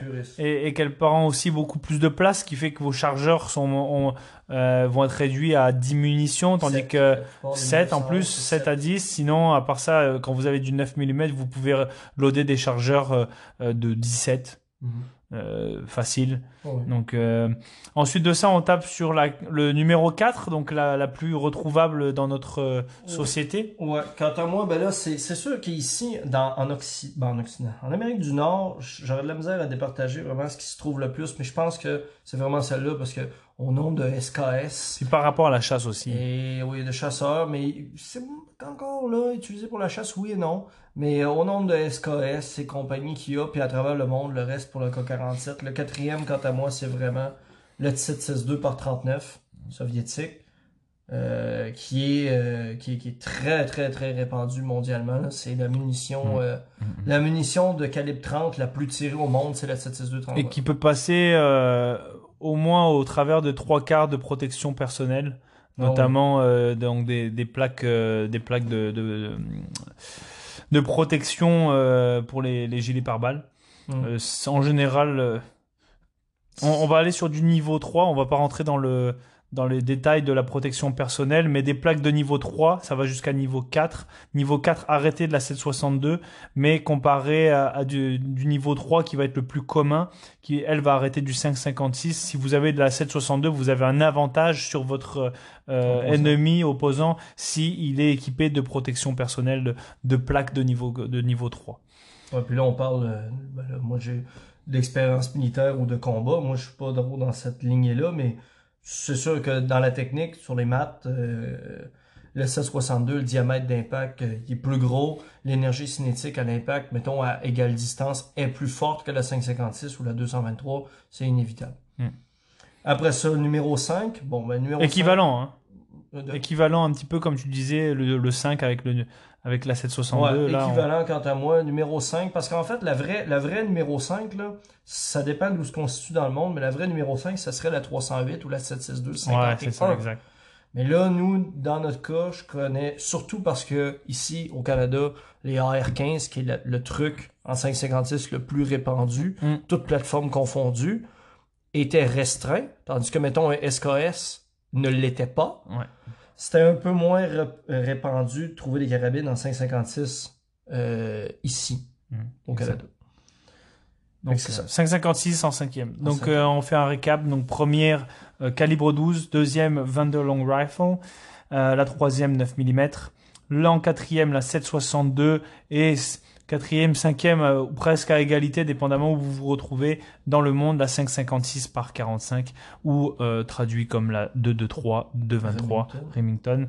Euh, donc voilà pour les munitions. On va. Je sais que ça fait beaucoup d'informations. Je vous invite vraiment à prendre le temps lorsque vous écoutez ce genre de, de- de podcast parce que c'est des informations très, très plus techniques. Si vraiment vous voulez faire vos bons choix, on veut donner l'occasion aux gens de faire les bons choix parce que faire les bons choix, c'est ce qui peut faire la différence sur le terrain. Autant pour le plaisir que en cas de bride de normalité. Suite à ça, on va passer sur les types d'armes à feu qui là devrait prendre un peu moins de temps, être beaucoup moins compliqué aussi à écouter parce que euh, c'est c'est des noms beaucoup plus communs. Donc comme on le disait, dans les armes d'épaule, on avait donc des fusils, Fusil souvent- et souvent à canon lisse, et des carabines à canon rayé. Euh, Ça existe, des à- oui, ça existe, mais bon, c'est mais- dans la spécialité. Quoi. Oui. Euh, nous, si on reste vraiment dans le dans l'axe euh, du plus commun, Mhm. c'est ces deux genres de, de types d'armes qu'on va retrouver. Ensuite, on va aussi trouver des, des fusils dits euh, de tir longue distance, donc de sniping, euh, ou des, des carabines de sniping, ainsi Carabine que, des, ainsi que des, des fusils ou des carabines, euh, disons, de, de combat plus rapprochés. Par exemple, euh, un, un K-47 ou alors un HK-416, un AR-15. C'est- Main Battle Rifle. Ça, plus. euh, Exact, c'est c'est plus du du combat rapproché euh, jusqu'à une distance maximum de 300 mètres. Hein. Euh, maximum 300 mètres. En tout cas, dans l'armée, on s'entraînait à combattre jusqu'à 300 mètres avec ces armes-là. Mais partie du principe qu'en général, ça va être une distance entre 25 et 150 mètres maximum Ouais, là, dans, dans, dans la dans la dans, dans- de manière raisonnable. Ouais, ouais. Mais sinon, c'est entre que 25 et, et 80 mètres exactement. Un gars, euh, moi je cours dans un champ, puis il y a un gars qui me vise avec un HK 416. S'il est à 600 verges, ou mettons 550 mètres, 560 mètres, j'ai quand même peur. Là. mais euh, c'est plus performant qu'on le pense, mais effectivement, euh, la portée, il y a une différence entre la portée pratique puis la portée, la portée pratique et utile, puis la portée réelle d'une arme. Exact. Une 22, ça va vraiment loin. là. Si vous tirez une 22, euh, ben pas dans les airs, parce que faites pas ça, là, mais vous tirez une 22 juste pour essayer. Là. Une 22, c'est dangereux, un kilomètre, elle vole encore. Là. Elle va tuer pareil. Ben, elle va tuer, oui. Enfin, euh, dépendamment de où est-ce qu'elle atterrit, euh, oui. Mais ça tue euh, pareil. ça reste que Pas des vous billes. toucherez jamais rien à cette distance-là de façon précise Exact. et constante avec une 22. C'est inimaginable. Calibre adapté. Même nous à ce qu'on 500 fait. mètres. Ah euh, non, euh, et encore là, on parle, comme on disait, c'est qu'avec les armes d'épaule, vous pouvez faire du tir de précision, comme du tir à répétition. Mhm. euh, pour traiter une cible ou faire du tir à répétition avec un fusil de, de, de, de longue distance ou de sniping ça va être beaucoup plus compliqué. Vous devez faire des certains réglages euh, à longue distance que vous n'allez pas forcément avoir besoin de faire D'accord. euh, à courte distance. Bon. Donc, sur les armes d'épaule, euh, on peut rentrer aussi dans le mécanisme rapidement. Absolument. Je te laisse faire la petite, euh, la petite liste. Que ce soit arme d'épaule, euh, fusil et carabine, les deux se mélangent beaucoup. Parce que on parle de fusil à pompe, mais carabine à pompe, ça existe aussi. Oui. Remington 760, 7600, c'est une très bonne carabine à pompe, précise, commune à la chasse, chargeur détachable. C'est à pompe, ça fonctionne bien. là. En même temps, euh, fusil à verrou, ça existe aussi. Mossberg font des shotguns, ben, en faisaient dans le vieux moche temps. Ouais, c'est vraiment laid, puis c'est pas super pratique, mais shotgun à chargeur, à verrou, avec un choke externe. Même pas interne. Ça a l'air d'un, d'un, d'un bouchon qu'on visse au bout. euh, ex- ça existe, mon cher. Oh oui. Fait qu'on parle de euh, carabine fusil à levier, ça existe, le, le fameux euh, Winchester de Terminator, là. Ouais. C'est un 12, Avec ça. un levier ou est-ce Avec- qu'il vient descendre avec sa main, Exactement. remonter pour euh, en fait euh, remettre une nouvelle munition dans la chambre. Mille- modèle 1887. Fait que vieille technologie. hein. Il y avait des génies dans le temps, là. Il y avait pas des appareils d'usinage numérique. Puis ou- si on part sur la toute première technologie, c'était à poudre noire, c'est-à-dire que vous insériez avant le boulet, vous insériez la poudre, Oh, ouais. La poudre noire que vous veniez taper au fond du canon, donc par la bouche. Ensuite, vous venez glisser votre boulet ou Avec votre ouais avec une bourre pour venir vraiment taper la munition la euh, euh, derrière le, euh, enfin en avant pardon de, de, de la poudre à canon. Vous veniez allumer une mèche sur le dessus, d'où les mosquets. Sous, euh, on trouve ça sur les sur les mousquets Les mousquets, c'est euh, les que- que vous pouvez trouver euh, par exemple dans les films vraiment par exemple on pense à Patriots. Euh, Ouais. avec Mel Gibson, vous savez où il allume la petite euh, la petite mèche, ça vient déclencher justement l'explosion pour venir projeter le, le, le, le boulet. Donc ça c'est vraiment les anciennes. Ensuite on a levier. Ensuite on a aussi à verrou. Tu veux-tu un petit aparté qui va te faire plaisir, probablement? OK. Je pense que... Euh, je pense pas que tu le sais, mais vous, les Français, là, vous avez euh, beaucoup d'avance euh, dans le temps, en tout cas, par rapport à d'autres pays sur les armes à feu. Puis, euh, il y a un Français qui était militaire, je pense, ou général, ou commandant, je sais plus son grade, mais il s'appelait Minier, ou Meunier, Claude-Étienne Minier, que lui, c'était le premier à travailler des canons rayés puis des munitions rayées. Ok. Fait que lui, ses fusils tiraient plus loin, puis plus précis, plus longtemps que des boulets ronds. Parce que des boulets ronds, c'est un peu comme un airsoft. Tu la stabilises pas en la faisant tourner. Non. Elle cogne dans le canon jusqu'à temps d'être à peu près droite, Ouais. puis elle part droite jusqu'à une certaine distance.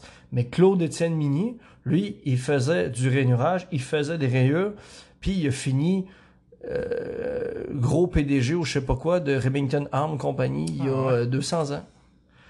C'est un Français qui a travaillé bon là. Lui, il perçait les sacs des autres, euh, les, les, les musettes, puis tout, là. Ah ouais. Ça passait au travers, le monde Bah, c'est ça, comprenait là, on pas. arrivait à faire de euh, de l'antipersonnel. Ouais. On arrivait à passer à travers de certaines protections euh, qu'on pouvait retrouver. Ben oui, Euh, parce qui- que les batailles, dans le temps, il n'y avait pas trop de guérilla. Ben, en tout cas, il y en avait moins. C'était des batailles rangées, des affaires Exact. comme ça. euh, Puis là, lui, il arrive avec des fusils plus avancés qui perçaient les gars. Même, il y en a qui perçaient les gars, puis la munition continuait sur l'autre ouais, gars d'après. exact, exact. On voyait pas ça avec des balles Parce rondes. les protections balistiques qu'il pouvait y avoir, c'était vraiment une, une compression ou une, euh, des, des couches et des couches de, de- bah, c'était quoi? C'était vraiment de, paillasse, ouais, de stock. paillasse, euh, ou avec un peu, même avec de la terre, peut-être séché, peut-être peu importe.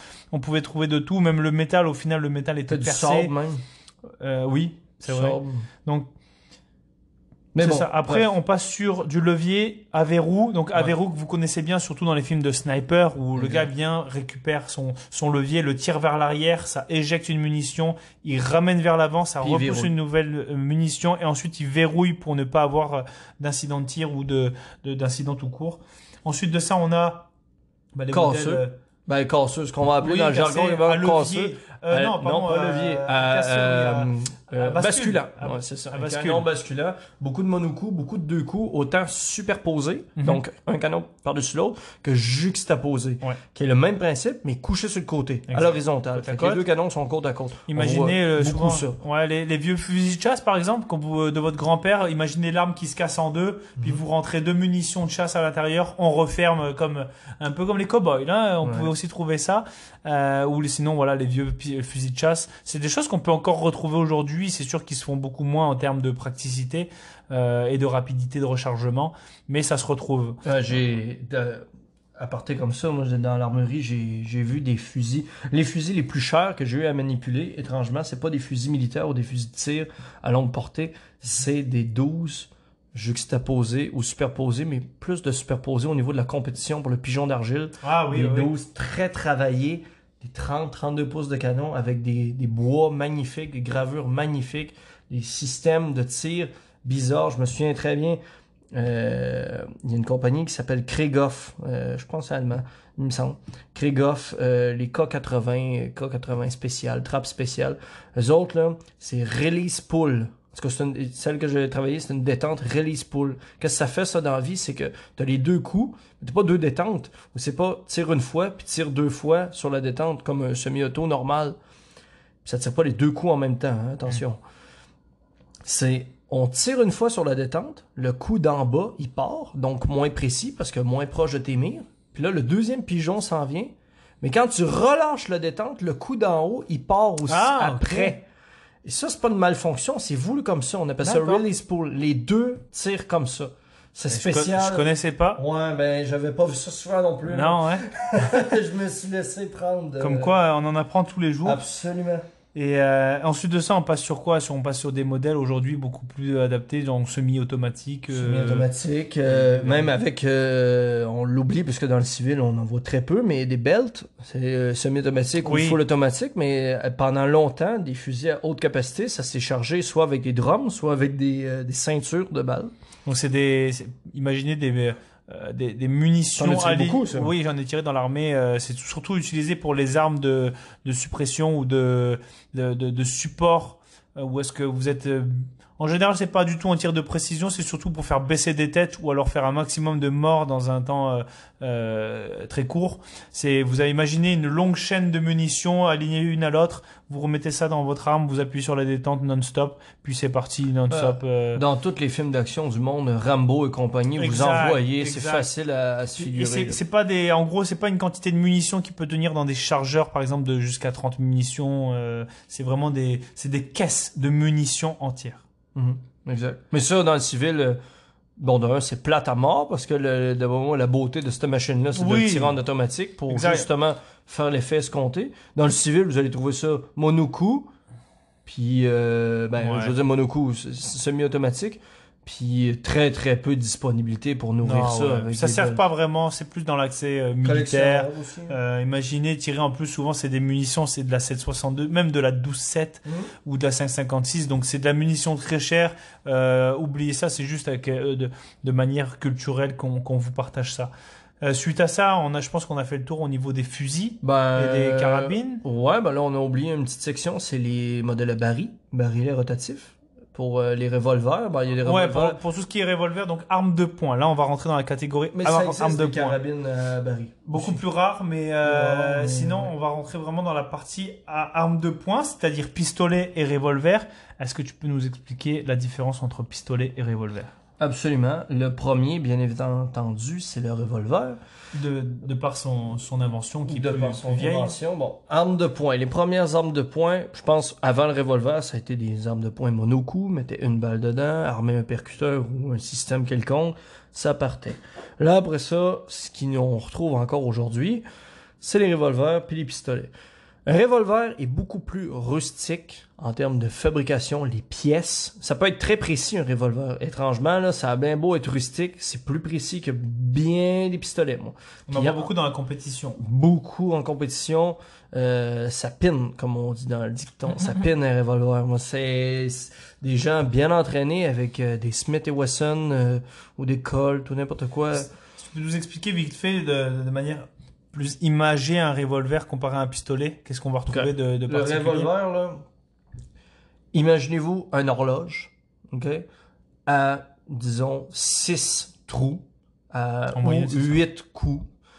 Mais dites-vous que chaque heure, il y a une munition dedans. Là, l'horloge, elle tourne dans un sens, puis c'est pas tous les revolvers qui tournent dans le même sens. Colt tourne de- du sens opposé à Smith Wesson. C'était une des particularités qu'il y avait dans le thème. Ça l'est encore respecté aujourd'hui. D'ailleurs, le petit bras, à chaque fois qu'on actionne la détente, admettons en double action, Mhm. qui tourne ça pour ta culture générale, ça s'appelle Ouais, la main. Exact. La main, c'est le petit bras qui fait pivoter le revolver pour chambrer la nouvelle munition. Ben, la chambrer, elle est déjà chambrée, mais l'indexer. En fait, c'est de l'indexement. En fait, c'est, euh, pour être plus précis, imaginez les fusils de, les pistolets, pardon, les, les revolvers, pardon, de, à l'époque des cowboys. Euh, c'était avec un barillet à l'intérieur, donc vous pouvez insérer. C'est pas, on n'insère pas un chargeur dans un, dans un, dans un revolver. On insère des munitions dans le barillet qui est directement relié au revolver. Dans le frame, dans la Dans le frame, exactement. Et ce qui fait que quand ce que vous armez, vous tirez le chien, donc la petite languette qui est à l'arrière, que vous avez l'habitude, qui fait le petit clic Qui avant le, qui fait le percuteur. Et, euh, En fait, c'est comme si on venait tirer vers l'arrière le percuteur et lorsqu'on appuie sur la détente, ça vient relâcher le chien qui vient taper, euh, qui vient actionner le, le percuteur et qui vient taper la munition. Donc c'est vraiment les, imaginez vraiment les, les revolvers de cowboy là. C'est ça. Parce que ça, en fait, même dans les revolvers, il y a, il y a deux grandes familles. Double action, simple action. c'est vrai. Simple action, c'est encore là, les cowboys, justement, c'est plus vieux comme technologie, mais le revolver, il bascule pas sur le côté comme nos revolvers modernes qu'on voit beaucoup. Il est fixe. Vous libérez de la main, la petite pièce que je vous parlais tantôt. Là, il va faire zzz, zzz, comme, comme Ouais, on, ouais. on connaît dans roulette russe ou tout ça. là. Il va, il va se promener partout sur l'axe sur lequel il est monté. Puis là, vous allez ouvrir une petite trappe, puis vous allez rentrer une munition. Une, vous allez rentrer 6, 8, admettons 6. Vous refermez la petite trappe. Vous libérez la main, fait qu'elle vient réindexer. Ça, c'est bien important ce mot-là. Indexer, c'est un terme qui, est important pour l'amener dans le bon axe par rapport au canon. Parce que s- 80% du temps, 90% du temps, c'est le- la munition qui est en haut du barillet, qui est en ligne avec le canon. Oui. Il y en a que c'est l'inverse, comme le Chiappa Rhino, mettons. Le, le- le pistolet qu'on voit dans euh, Suicide Squad, là, le très mauvais film avec euh, Harley Quinn.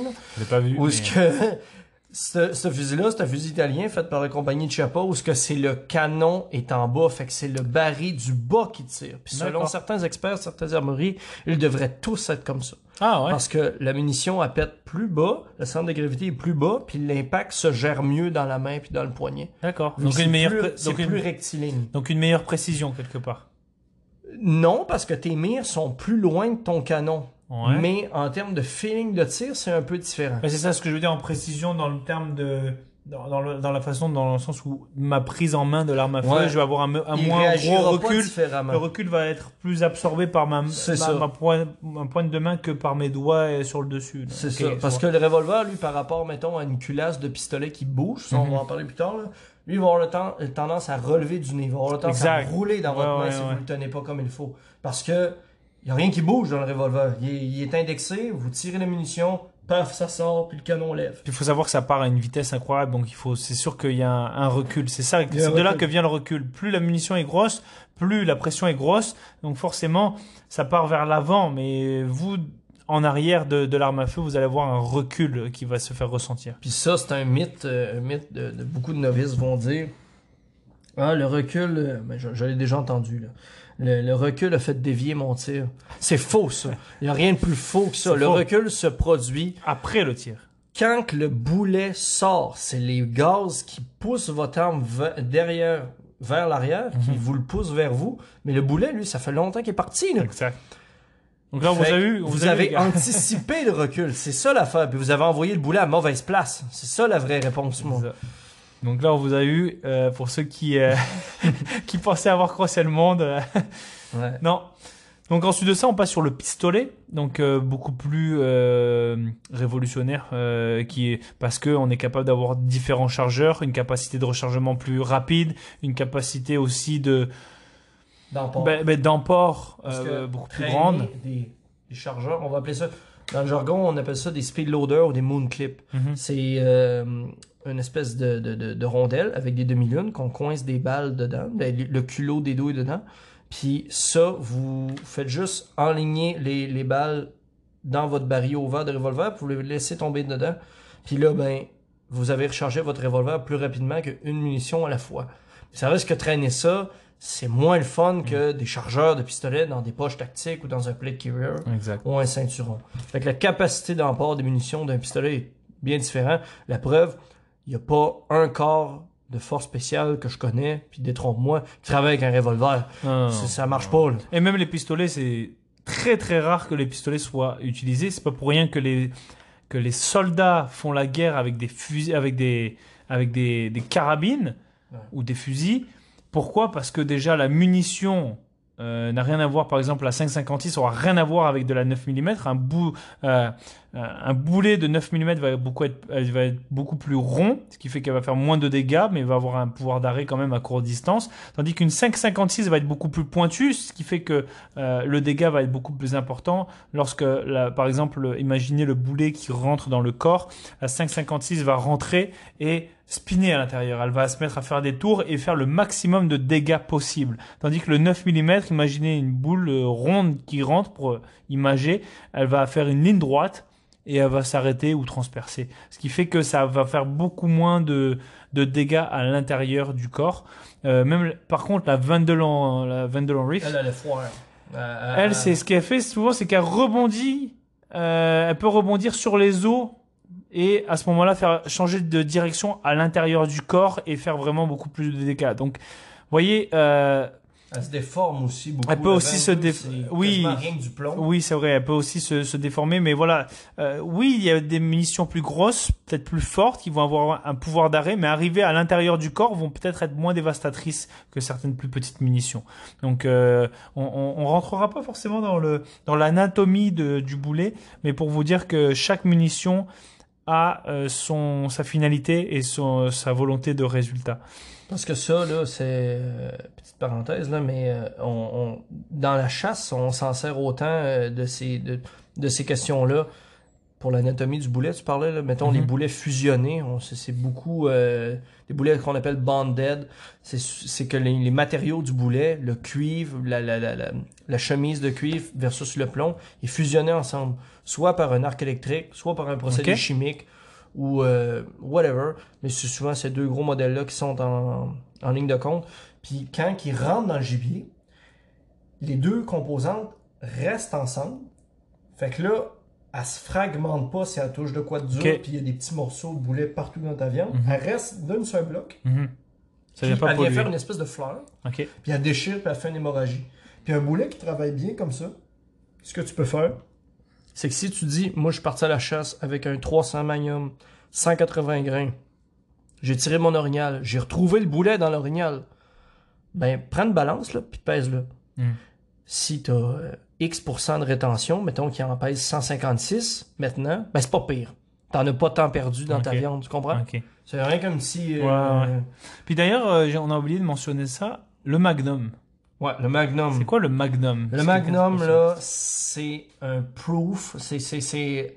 Pour dire que ton arme est Magnum, c'est parce que c'est pas juste la longueur de, de, de, de douille ou l'apparence de la munition. Admettons un 30-06 versus un 308, il y a une différence significative visuelle de longueur. Un 308 et un 30-06, les deux sont pas Magnum. Pourtant, la douille est pas du tout Ouais. la même longueur. Mais le 300 Winchester Magnum, elle est plus longue, mais plus large aussi. Elle a un plus gros diamètre, le culot de la douille. Winchester Magnum, c'est 300 WM. Ça existe des Winchester WSM, Winchester Short Magnum. La douille est aussi longue qu'une 308. OK? Fait que assez courte quand même comparée aux autres. Mais elle est trapue, là. Elle est peut-être 15-20% plus grosse que la douille de 308 originale. Fait qu'il y en a du volume de poudre dedans, en arrière Beaucoup plus puissant. puissant, puis monter en... Parce qu'il faut que tu arrives à monter une pression aussi grosse que la douille Magnum sur une longueur plus courte. Hmm. Fait que ça te prend de la largeur à quelque Ouais, part, ouais, ouais. puis ça te prend de la poudre plus vive. Je vous disais tantôt que la poudre, elle brûlait pas tout le temps à même, à la même vitesse. C'est vrai, dans les poudres Winchester Magnum short sont différentes souvent que les poudres Winchester normales, Magnum normales, parce qu'il faut bâtir la pression nécessaire Puis c'est là aussi Sur une que courte pour certaines armes à feu, on peut pas forcément utiliser des magnums non plus. Bah non. Euh, un AR-15 en Magnum, C'est- j'en connais jamais- pas vraiment. moi non plus. C'est- C'est c'est- c'est des drôles de c'est des drôles de C'est aussi là qu'il faut pas interchanger. Par exemple, vous achetez une arme en 5,56, mettez que de la munition en 5,56, mettez commencez pas à mettre de la 7,62 ou Moi, du, ou du 12 déjà parce que ça rentrera pas et que admettons même si vous voulez mettre euh, je sais pas moi prenons euh, admettons vous avez acheté une arme en 7,62 oui la munition de 5,56 va rentrer pourquoi? Parce qu'elle est un peu plus petite Ah, mais attention ça. va flotter ça peut ça peut être même dangereux pour vous-même ça peut vous sauter à la gueule ça peut euh, abîmer votre arme à feu et le résultat vous l'aurez vraiment pas Ben oui. donc attention de pas mélanger les munitions euh, par rapport aux armes à feu et au type euh, de calibre Dans le cours de monument de base qui offre pour avoir le permis au Canada, c'est la première chose qu'ils vous dit quand vous chargez une arme à feu, puis vous n'êtes pas trop sûr de ce que vous chargez, vérifiez sur le canon. Normalement, il est supposé avoir ce que la mu- le canon, oui c'est écrit dessus qu'est-ce qu'il tire? Puis S'il y a personne qui a passé en arrière puis a rechambré votre canon, c'est supposé être ça. Puis au culot de votre munition, vous êtes supposé avoir la même référence. Mhm. Fait que si c'est marqué 5,56 sur votre canon, vous virez la 2 de bord, vous allez avoir 5,56 d'atto. Exact. Donc admettons, euh, bride de la normalité, vous n'avez pas d'arme à feu, vous débarquez dans une maison qui est vide, vous trouvez une arme à feu, regardez sur le canon, ça va être écrit le calibre utilisé pour cette arme à feu. En général, là où vous avez trouvé là, vous allez trouver la munition, mais si vous devez la trouver ailleurs, euh, comme, comme il vient de le dire JJ, regardez à- à- au culot de la munition, ça va être écrit le, le calibre exact de cette munition, et ainsi de suite, vous allez pouvoir voir si c'est utilisable ou pas pour votre arme. Donc, suite à euh, cette superbe explication, j'espère encore une fois qu'on vous a pas trop perdu. N'hésitez pas à le réécouter plusieurs fois ou alors tout simplement à nous écrire ou encore mieux, vous présenter aux futures euh, initiations au tir longue distance. Ça nous fera plaisir de discuter en même temps. On fait pas que tirer, on échange, on vous donne des conseils, etc. Donc, Suite à ça, on va rentrer sur. Donc là, on a vu euh, les types de munitions, les grosseurs, leur utilité. On a vu les armes à feu, c'est-à-dire les fusils d'épaule, les, armes de poing, euh, les différents fonctionnements qu'on peut y retrouver. Maintenant, on va rentrer euh, dans la partie entretien et entreposage.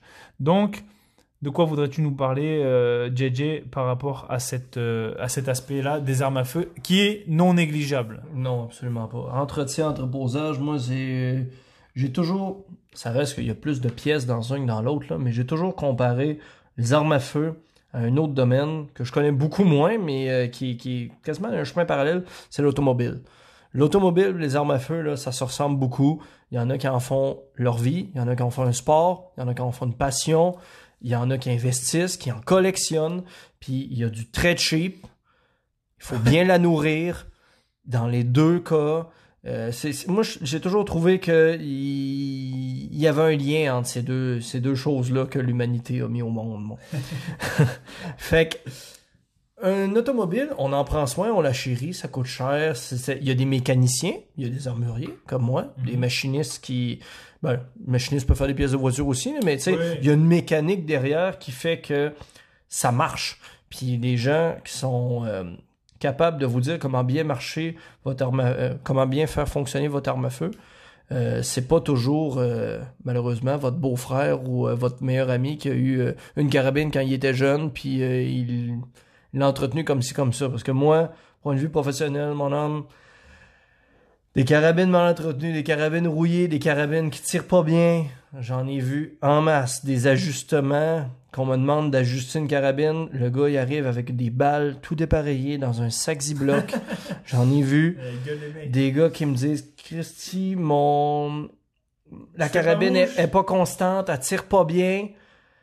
Le gars, il a ramassé un télescope pour marcher aux puces. Il, il, tu sais, il s'est monté un kit comme il pouvait. Puis je démonte tout ça à mon atelier. Puis je trouve un- un- un- une canette de Pepsi d'aluminium chimée entre le scope puis le, le- le- les anneaux de montage. Ouais, non, mais c'est ça, là, tu sais, c'est...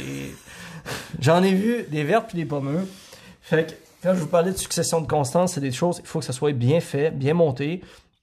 Idéalement, si vous n'êtes pas capable de vous le monter vous-même, vous n'êtes pas équipé, c'est pas si sorcier que ça, mettons, monter un télescope comme il faut quand même sur une arme. Mais si vous voulez être sûr d'avoir une job bien faite, allez voir un professionnel ou vraiment quelqu'un que, qui connaît ça, puis qui en a plusieurs ou qui a déjà fait des setups qui fonctionnent. Puis c'est souvent des passionnés qui prendront même le temps de vous expliquer Exact. parce que le but c'est que vous soyez autonome et résilient là-dessus.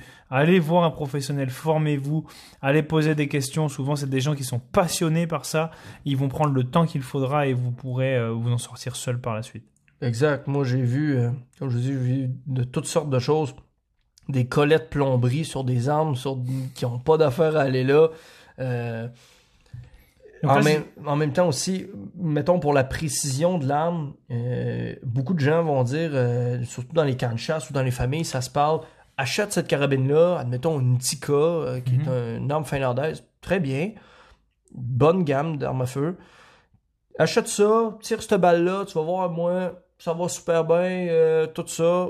Puis c'est pas vrai que d'une carabine à l'autre, même si c'est la même marque, ta munition achetée en tablette va se digérer aussi bien d'une carabine à l'autre. C'est un peu flou, là, mais il faut Mm. faire des tests à la, la, la, la balle fédérale, la balle Remington, la balle Winchester, la balle euh, whatever, la balle Sacco. Elle tire bien, mais est-ce qu'elle tire bien dans ma carabine? Moi, Ouais, je veux ouais, savoir comment que ma carabine travaille avec la munition, comment qu'elle la digère. Le- dans le jargon, c'est ça. Il faut faire des tests, il faut aller au champ de tir. Puis niveau entretien, Niveau entretien, bon. Euh, moi, j'ai toutes sortes de choses sophistiquées, une caméra pour aller voir des canons, euh, plein d'affaires comme ça, des guides, des brosses. Au niveau des carabines, parce qu'entretenir un fusil, c'est moins touché quand même qu'une carabine. ouais, c'est. je. Entretenir un fusil à calibre 12, vous passez Moins une petite brosse. Ben, pas nécessairement ben, moins de poudre. En tout cas, moi, je le remarque. travaille pas différemment, mais souvent, ce que vous allez trouver dans un fusil de calibre 12 mal entretenu, c'est du plastique fondu dans la chambre. Du plastique qui vient des douilles. Mhm. Euh, des, des- des dépôts de carbone, vu euh, la, la quantité de poudre que ça utilise. Puis au niveau du canon, souvent vous allez le trouver assez lisse parce qu'il n'y a pas de rainure, il n'y a pas de cuivre qui est accumulé dans les rainures. Mhm. Fait que le canon est quand même beau. Puis si vous passez votre doigt dans le mécanisme, il va avoir un peu de carbone, un peu de noir sur votre doigt, mais là, vous brossez ça avec les bonnes huiles, des brosses à Q-tip et compagnie. À la maison, ça se fait bien. Pour les huiles, puis les entretiens des fusils, il y a moins d'huile à acheter ou de matériel à acheter parce que, justement, il n'y a pas de carbone, il y a moins d'étapes. Fait que je vous conseille, quand même, une huile un peu tout usage pour arme à feu de mécanique, exemple le G96, compagnie que j'aime beaucoup. euh, pour les fusils qui fait quand même bien, ça l'enlève le gros de la cochonnerie, ça lubrifie puis ça protège pour la plupart euh, des pièces Mm. dans quoi ça va. Euh, ça, c'est un exemple. Après ça, euh, dans les carabines, pour faire court, euh, ça vous prend idéalement quand vous nettoyez un canon de carabine pour le remettre d'aplomb, d'état, on passe un premier patch. Oui, aussi. Au niveau de la baguette de nettoyage. Un fusil, un kit de nettoyage pour fusil, vous allez avoir souvent des baguettes en laiton ou en aluminium à assembler une en arrière de l'autre. Mhm. Ça, pour le fusil, c'est moins grave, c'est pas si pire. Mais c'est des petits filets très fins, genre euh, du 632 ou du 832, que si vous passez ça dans une carabine, une carabine avec des, des riflings puis un, un canon beaucoup plus serré, ben si vous forcez, là, puis avec la cochonnerie puis tout ça, là, avec une baguette en plusieurs sections, là, ça se peut que vous la pétez dedans. Moi, j'en ai eu des clients qui m'ont amené des baguettes pétées, des bore snake, le, le- le fameux cordon lacet là, pour nettoyer rapidement Mhm. le, Oui, oui, la carabine pété dans le canon, ça c'est pas Pas intéressant. ça. Pas sortir ça. Euh, ben non, ça prend un petit peu de technique, puis euh, de la, De patience, puis euh, tu veux pas scraper l'arme du gars là. Que, idéalement, nettoyez jamais une carabine euh, avec des rainures, avec une baguette euh, qui est pas monobloc, qui est pas en une seule pièce. Donc le board snake en général, c'est ce qui est le plus commun, c'est ce qui est le plus facile à ranger, ça prend moins de Ben, place, c'est ce qu'on va retrouver dans un kit, c'est léger. C'est ça, dans un kit de un range bag On qu'on appelle. on peut mettre aussi de l'huile directement à une certaine partie dessus, puis venir tirer, ça vient huilier, nettoyer, brosser en même temps. En général, on passe 3 à 5 coups à l'intérieur, ça. ça nettoie. au champ de tir pour faire un petit mise au point rapide. On se dit, ah, le groupement, il rouvre un peu ou elle travaille plus bien. On passe euh, deux, trois coups de snake, surtout dans les 22, justement, qu'on Oui, parlait. oui, c'est super. ouais. Parce que la 22, vu que la munition, elle sort moins vite, ben, elle accumule quand même moins de cochonneries, puis il y a moins de, de, de, de métal fusionné dans Mhm. le canon. Fait que le lacet, lui, il est capable d'aller faire sa job, de déloger tout ça, puis de sortir ça. Ok. Mais on prend un calibre Magnum, à petit diamètre, genre un 7 mm ou un. On va aller dans un- une pas pire extrême, là, un, un 28 Nosler ou euh, quelque chose comme ça, là, ben, ces calibres-là, 7 mm STW, Sh- Shooting Time Westerner. C'est c'est des calibres qui sortent à 3500 pieds secondes. C'est vite, pas à peu près, là, 3300, 3500 pieds secondes. Fait que là, là vous avez un, caillou de plomb puis de cuivre qui passe à haute vélocité dans un canon serré. C'est sûr qu'il y a de la cochonnerie qui se ramasse là-dedans. là. Fait que là, pour nettoyer ça comme il faut, on passe un patch. Donc, un petit carré de coton d'à peu près un pouce et demi par un pouce et demi selon le diamètre de votre canon. Au bout d'un, ce qu'on va appeler un jag, un jig, euh, ben, un jig, non, c'est pas vrai, c'est un jag. Qui est un, un- Baguette? ben, pas une baguette, un- une petite pointe avec un diamètre précis qui vous mettez le produit là-dessus. Vous mettez ça, le, le patch au bout du jag, puis vous passez avec votre baguette monobloc. Souvent aussi, il va y avoir un bearing, il va y avoir un roulement à billes dans le Mhm. poignet pour que le, la tige suive le pas du canon. Ouais, exact. Qui fasse la torsion, qui passe pas juste en force Ouais, droit. ouais, ouais. Fait que là, elle la tourne, puis elle met du produit à peu près partout.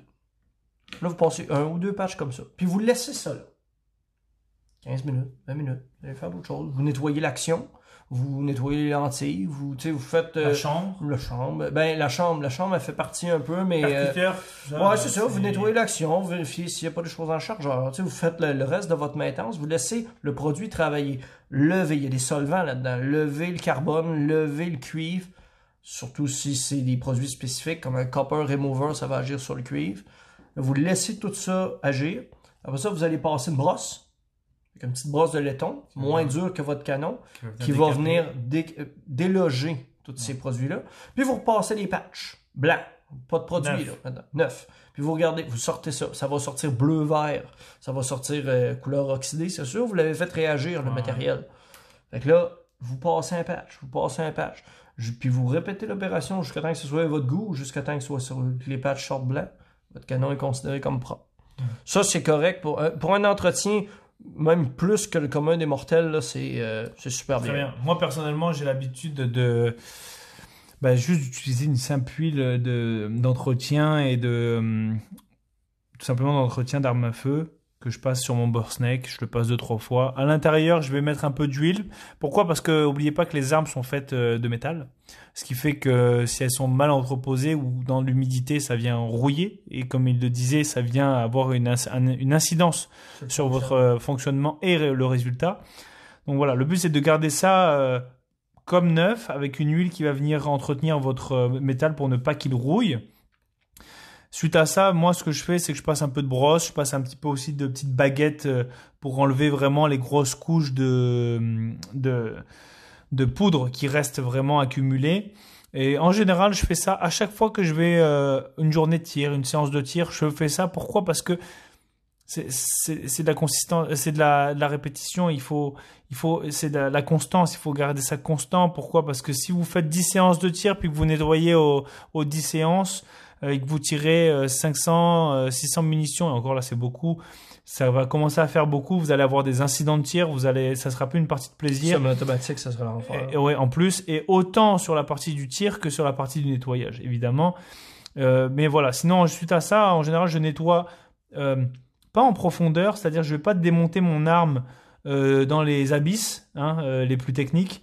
Je vais vraiment démonter l'arme dans le, le plus pratique, le, le de base, c'est-à-dire le mécanisme de base, la chambre, percuteur, le canon, euh, la bouche des fois du canon, dépendamment de ce qu'on a, et euh, aussi un Tu petit- défais pas le bloc détente. Hein? Non, c'est ça, exactement.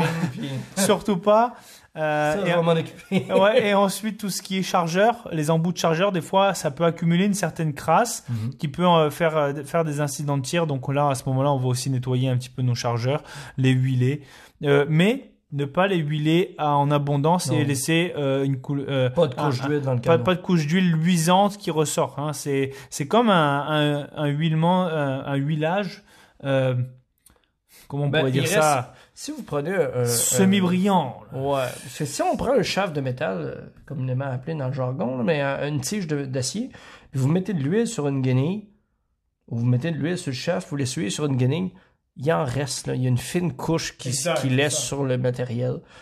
Encore là, de l'huile, ça se compresse euh, pas tant. Fait que s'il y a plein d'huile dans votre canon, puis vous tirez un boulet avec de la pression dedans, Hmm. c'est vraiment pas bon. Non. On tire pas avec de l'huile dans le canon. Canon à sec. Par contre, s'il s'en va pour un entreposage à long terme, Mhm. comme moi, depuis le bannissement, j'ai certaines armes qui ont fallu qu'ils prennent le chemin de, l'arme- de ma voûte. Ben, j'ai quand même. Là, je, je les sors pour euh, faire une, En entretien un visuel. entretien d'usage. Ouais, c'est une petite vérification, c'est quand même des armes de valeur. Mais une arme qui, qui on le sait qu'elle ne servira pas longtemps, euh, souvent, ou qu'elle va servir dans longtemps, un petit coup d'huile, juste une fine couche à l'intérieur du canon, ça va. Mais n'oubliez pas de l'enlever Mm. avant la prochaine utilisation. Mm. Et encore là, un canon, vous allez nettoyer ça dans le même sens que la munition passe dedans. Exact.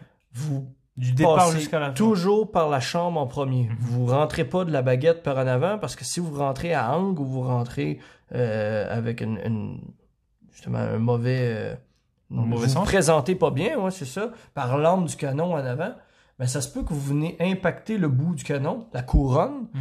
puis là, vous allez créer des aspérités, vous allez créer des petits défauts dans votre métal, dans votre matériel, qui va affecter la sortie du boulet. Mhm. Ok. Puis ça, idéalement, on essaie de pas le faire, on essaie de passer par la chambre avec un guide pour les carabines à verrou, sinon passer par la chambre pour que la baguette se guide tout le long du canon, puis quand elle sorte par l'arme, elle soit bien droite.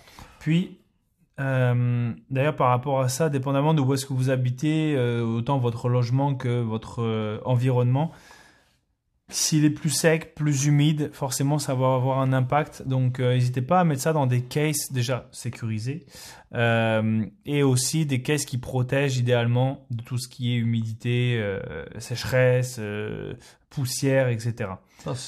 Ça, le- l'entreposage au niveau de l'humidité. Et température aussi. Ouais, au Québec, là, il fait humide l'été. Ouais. Puis ici, il fait froid aussi. Et froid sec aussi. Il fait froid sec, froid humide. aussi.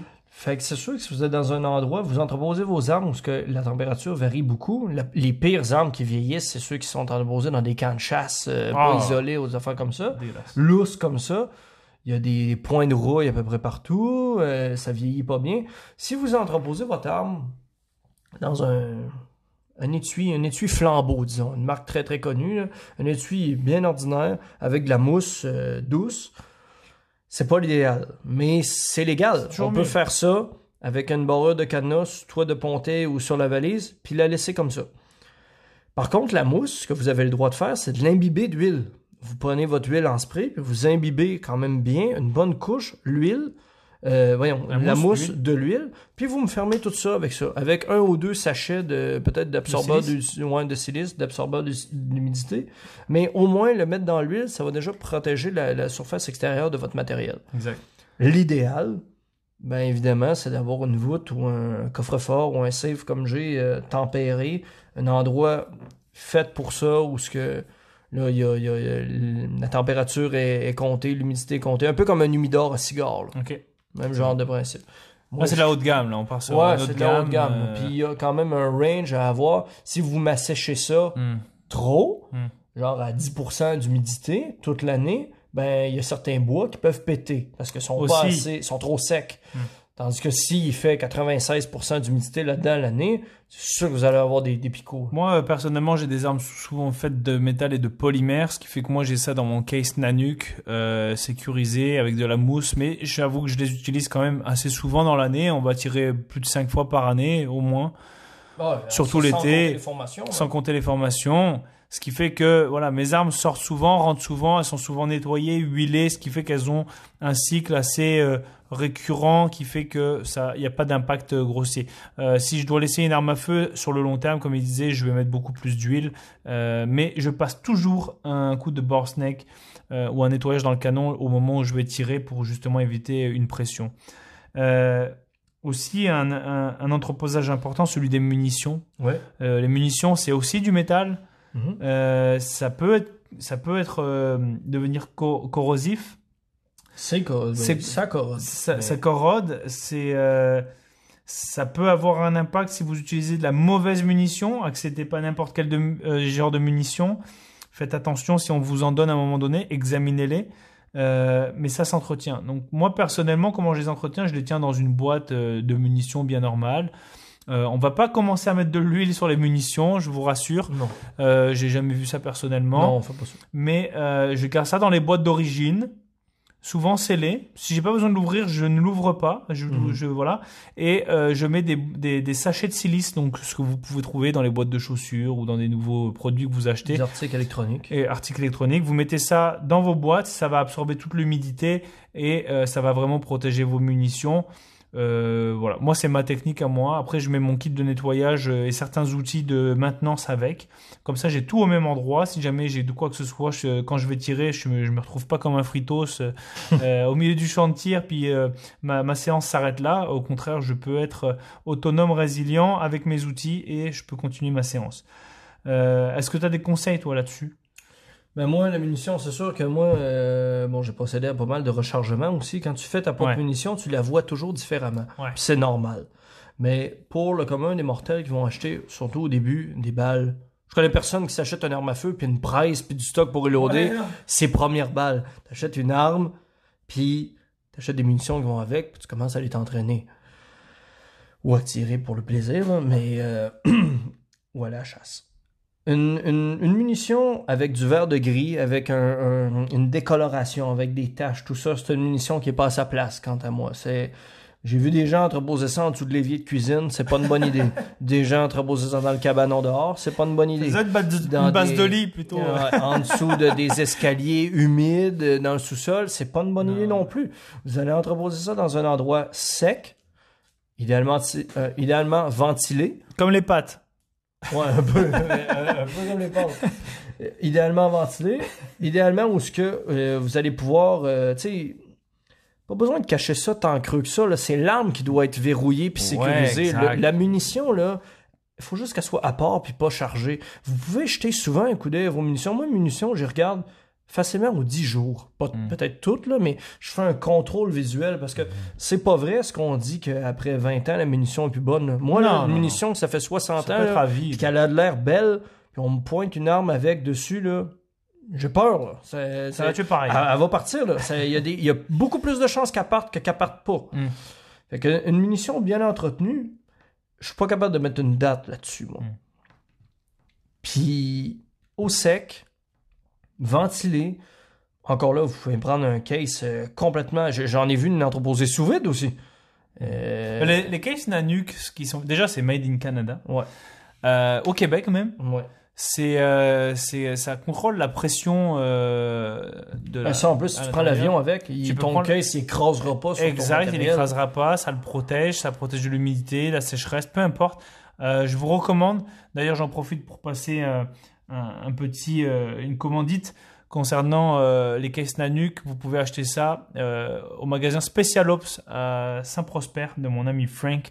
Donc il y a son, Magasin. son magasin de, de tout type de, de, de matériel, mais il, il est euh, fournisseur de case Nanook de tout type, de toute largeur. Euh, je vous les recommande. C'est, comme je le dis souvent, on est mieux de mettre le prix dans la qualité qui va durer longtemps et qui va faire le, travail que d'acheter de la chinoiserie qui va durer 2-3 semaines et qui va briser à la première utilisation et qui va en fait scraper tout votre matériel. Mettez le prix, vous allez le sauver sur la longueur plutôt que de devoir racheter, racheter. Et en plus de ça, faire des déchets, de la pollution. Achetez quelque chose qui va durer pour toute votre vie. Et au pire, si vous en voulez plus, vous pourrez le revendre à un très bon prix. Ouais, puis ça, Euh, ça- ça reste en, en ordre. tu sais. Exact. Moi, des Co- cases. tout comme les euh, armes et les munitions. Hein. C'est pareil pour les armes et les munitions. Achetez de la qualité. Exact. Des Mettez le prix. euh, j'en ai eu. parce que moi, oui, mes armes sont pas entreposées dans les cases parce que, bon, c'est pas l'idéal, mais des fois, il faut ce qu'il faut, là, mais. Hmm. Dans les caisses de transport, des armes de compétition de des, mettons, une dizaine de milliers de dollars, Hmm. euh, j'ai eu du Nanook, Pélican, euh, Boyd, euh, case custom aussi, euh, j'ai de toutes les marques, de toutes les sortes. Nanook, effectivement, comme Jeff a dit, c'est pour, pour ici, best. en, en bon, en bon nationaliste et euh, en, en fier canadien que je suis, euh, je recommande effectivement à bien des gens. Autant pour le pistolet que pour l'arme longue, Ah, c'est bon pour tout. Là. Faut même entreposer des articles de valeur, euh, des caméras, Euh, ouais, de, l'électronique, on voit des, des cases qui sont faits. Des euh, drones. exact. des drones. J'ai un ami, euh, un ami quand même assez proche qui, qui en se repose à peu près toutes. là. des batteries pour ses cellulaires. Ça peut être fait sur mesure aussi. Ouais, hein. On ouais, peut ouais, mettre, ouais. mettre des ordinateurs intégrés à ces cases-là euh, si vous voulez directement sur le, sur le site il me- il me semble. Mhm. En tout cas, euh, je pense qu'on a fait pas mal le tour. Ouais, c'était, c'est quand même quelque chose. Hein? C'est, on n'a euh, rien vu encore. On a, on a tout vu et rien vu en On a même temps. vu, mais rien vu. Euh, JJ, est-ce que tu as de quoi nous partager concernant ben, justement ces formations de tir longue distance que, euh, qui vont se mettre en place à un moment donné Pour l'instant, on en est seulement aux initiations, qui est déjà pas mal, Mhm. euh, abordable à partir de 100 dollars. Mhm. Sur notre site internet, vous avez euh, les, les, euh, les informations. Mais qu'est-ce que tu nous prépares pour un futur euh, moyen, proche, long terme? Qu'est-ce que ça donne? Idéalement, le plus proche possible, c'est sûr que moi, vu ma jeune carrière d'entrepreneur Ouais. qui, prend, qui prend forme, puis qui Ouais. prend bien forme d'ailleurs, Mhm. euh, je, n'ai pas que maintenant le tir euh, dans ma vie, mais euh, je suis en train de bâtir une formation, euh, beaucoup, beaucoup d'autres écoles de tir ou beaucoup de, de très bons formateurs de tir longue distance fait des, des, des formations niveau 1, niveau 2, euh, formation Mhm. de rechargement, tout ça. Ça peut ressembler à ça, mais moi, ce que j'aimerais faire, c'est que nous, on a l'avantage, et encore là, ça a déjà été dit dans d'autres podcasts, mais chez MLK Abilities, on a accès à des terrains privés, 100% privés, proche où ce qu'on fait à peu près ce qu'on veut. Là, c'est génial, c'est à voir, c'est sûr et certain que ça intéresserait n'importe quel tireur, puis à 20 minutes de Québec. Ouais. Vous n'êtes pas obligé de faire deux heures et demie de route pour Non. vous retrouver au milieu de nulle part pour tirer du feu. On n'est pas obligé d'aller d'une pourvoirie en hydravion pour être tranquille. Hostie, on est, on est, on prend la voiture, on va chercher un Tim Horton. Vous me faites confiance, puis on va arriver à du résultat dans la même journée, ok? Fait que moi, Dans la demi-journée. Ouais, dans la demi-journée. Ça, c'est pour l'initiation. Dans le cours plus approfondi que, euh, que je voudrais bâtir, bon, là, c'est à savoir si euh, ça va se réaliser cette année ou non. Dans mon idéal, oui, au moins un. Ça serait une fin de semaine complète où ce que les gens de l'extérieur, bon, là, il faudrait qu'ils restent à Québec, qui est notre lieu de résidence. Exact.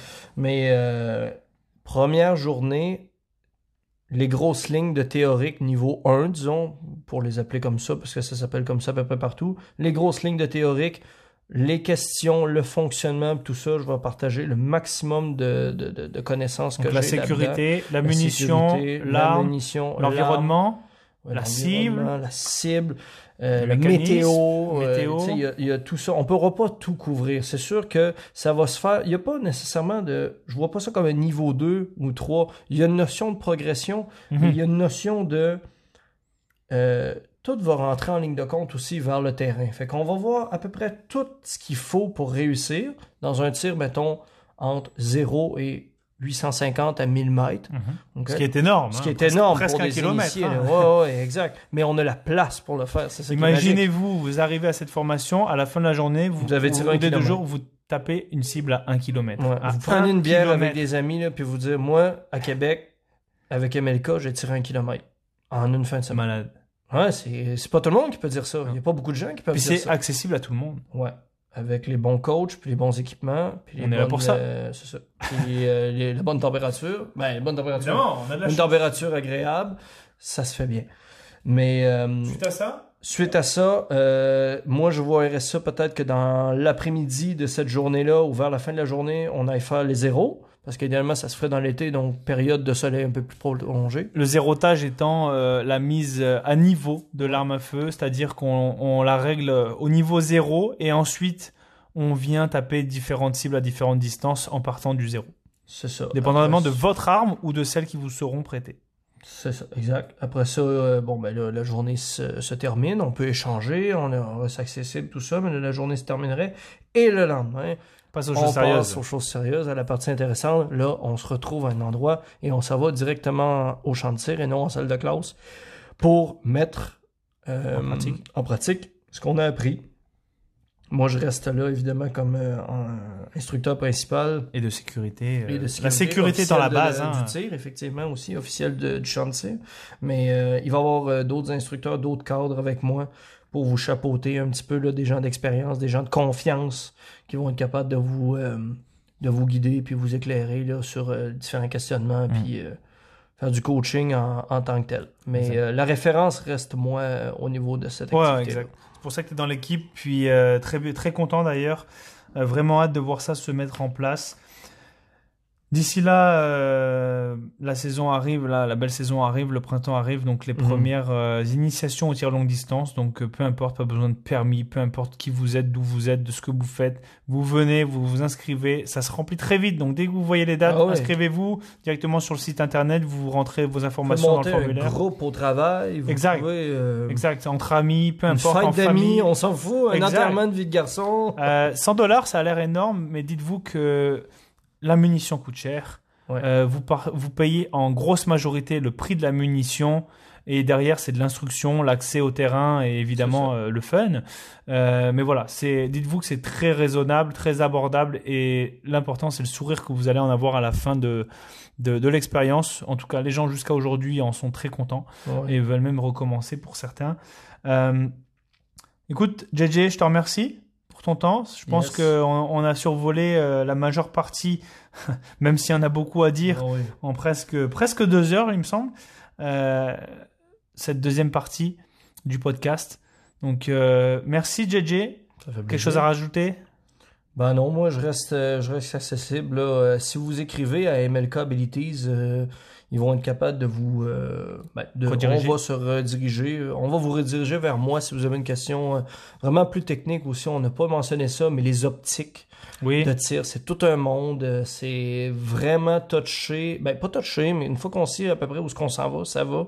Mais euh, on n'achète pas une optique à 2-3 000 dollars ou même à quelques centaines de dollars juste pour essayer comme ça. là. C'est- Non, non, c'est- non. Il y en a tellement de sortes, tellement de, de- de variables que je peux sans doute sûrement vous éclairer là-dedans.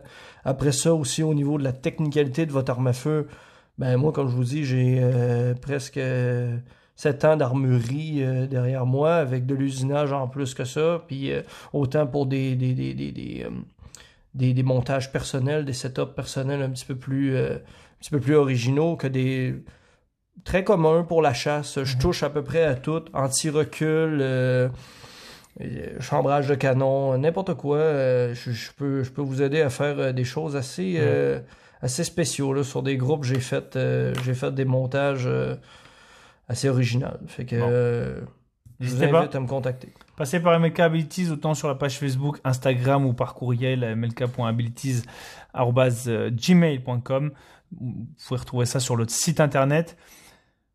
Voilà, on a fait le tour. euh, beaucoup de choses à dire encore. Euh, on va arrêter là pour, pour ça. Je vous invite à nous rejoindre en personne. Ça nous fera plaisir de vous accueillir, d'échanger. Vous verrez qu'on est très accessible, très ouvert, très communicatif. Ça nous fera plaisir de démocratiser ça et de vous donner euh, un autre aspect, une autre image, si celle-ci est négative ou mal perçue. Euh, c'est vraiment le fun. Donc, merci JJ. On se revoit tout bientôt, nous, sur le terrain. Ben oui. Et euh, merci à vous de nous avoir écoutés jusqu'au bout. N'hésitez pas à partager, à nous mentionner, à, à partager autant à des novices que des professionnels ou quoi que ce soit. N'hésitez pas. Euh, ça nous fait plaisir. Merci de nous suivre. Puis euh, on se revoit euh, tout bientôt pour un nouvel épisode. Allez, salut à tous. Ciao, ciao. Alors voilà pour la partie numéro 2. Concernant ce long topic euh, sur les armes à feu, j'espère que ce contenu vous aura plu, vous aura euh, ouvert un peu plus les yeux sur euh, qu'est-ce qui veut dire quoi, euh, qu'est-ce que c'est qu'une munition, qu'est-ce que c'est qu'une arme à feu, ce, domaine très spécialisé hein, qui peut souvent faire peur avec beaucoup de chiffres, beaucoup de numéros, beaucoup d'appellations anglaises, etc. Mais néanmoins un, un, topic très important dans ce domaine qui demande quand même un certain, une certaine responsabilité et une certaine connaissance pour ne pas faire d'erreurs, autant de sécurité que de, que de mécanique. Euh, voilà. J'espère que ça aura vous a plu. Euh, nous, on se retrouve bientôt pour euh, de prochains épisodes. J'ai pas encore réfléchi sur quoi on allait discuter au prochain, même si beaucoup, il y a beaucoup à dire sur plein de, plein de choses. Néanmoins, merci de nous avoir écoutés. On se retrouve bientôt pour de nouveaux épisodes. On se retrouve aussi sur le terrain, espérons. Et si vous avez des questions, des conseils que vous avez besoin, n'hésitez pas à nous contacter. Vous pouvez nous retrouver sur la page MLK Abilities, sur le compte Facebook, euh, Instagram MLK Abilities également, sur le site web mlkabilities.com et évidemment sur notre plateforme de podcast MLK Abilities Podcast. Sur ce, on se retrouve bientôt. Prenez soin de vous. Stay safe. Allez, ciao, ciao. Merci d'écouter MLK Abilities Podcast. Si tu souhaites en savoir davantage sur qui nous sommes ou bien participer à l'une de nos activités, retrouve-nous et suis-nous sur la page Facebook et Instagram MLK Abilities. Viens poser tes questions sur le groupe Facebook Activité MLK Abilities slash podcast ou visite notre site web mlkabilities.com. Tous les liens sont dans la description. À bientôt sur le terrain.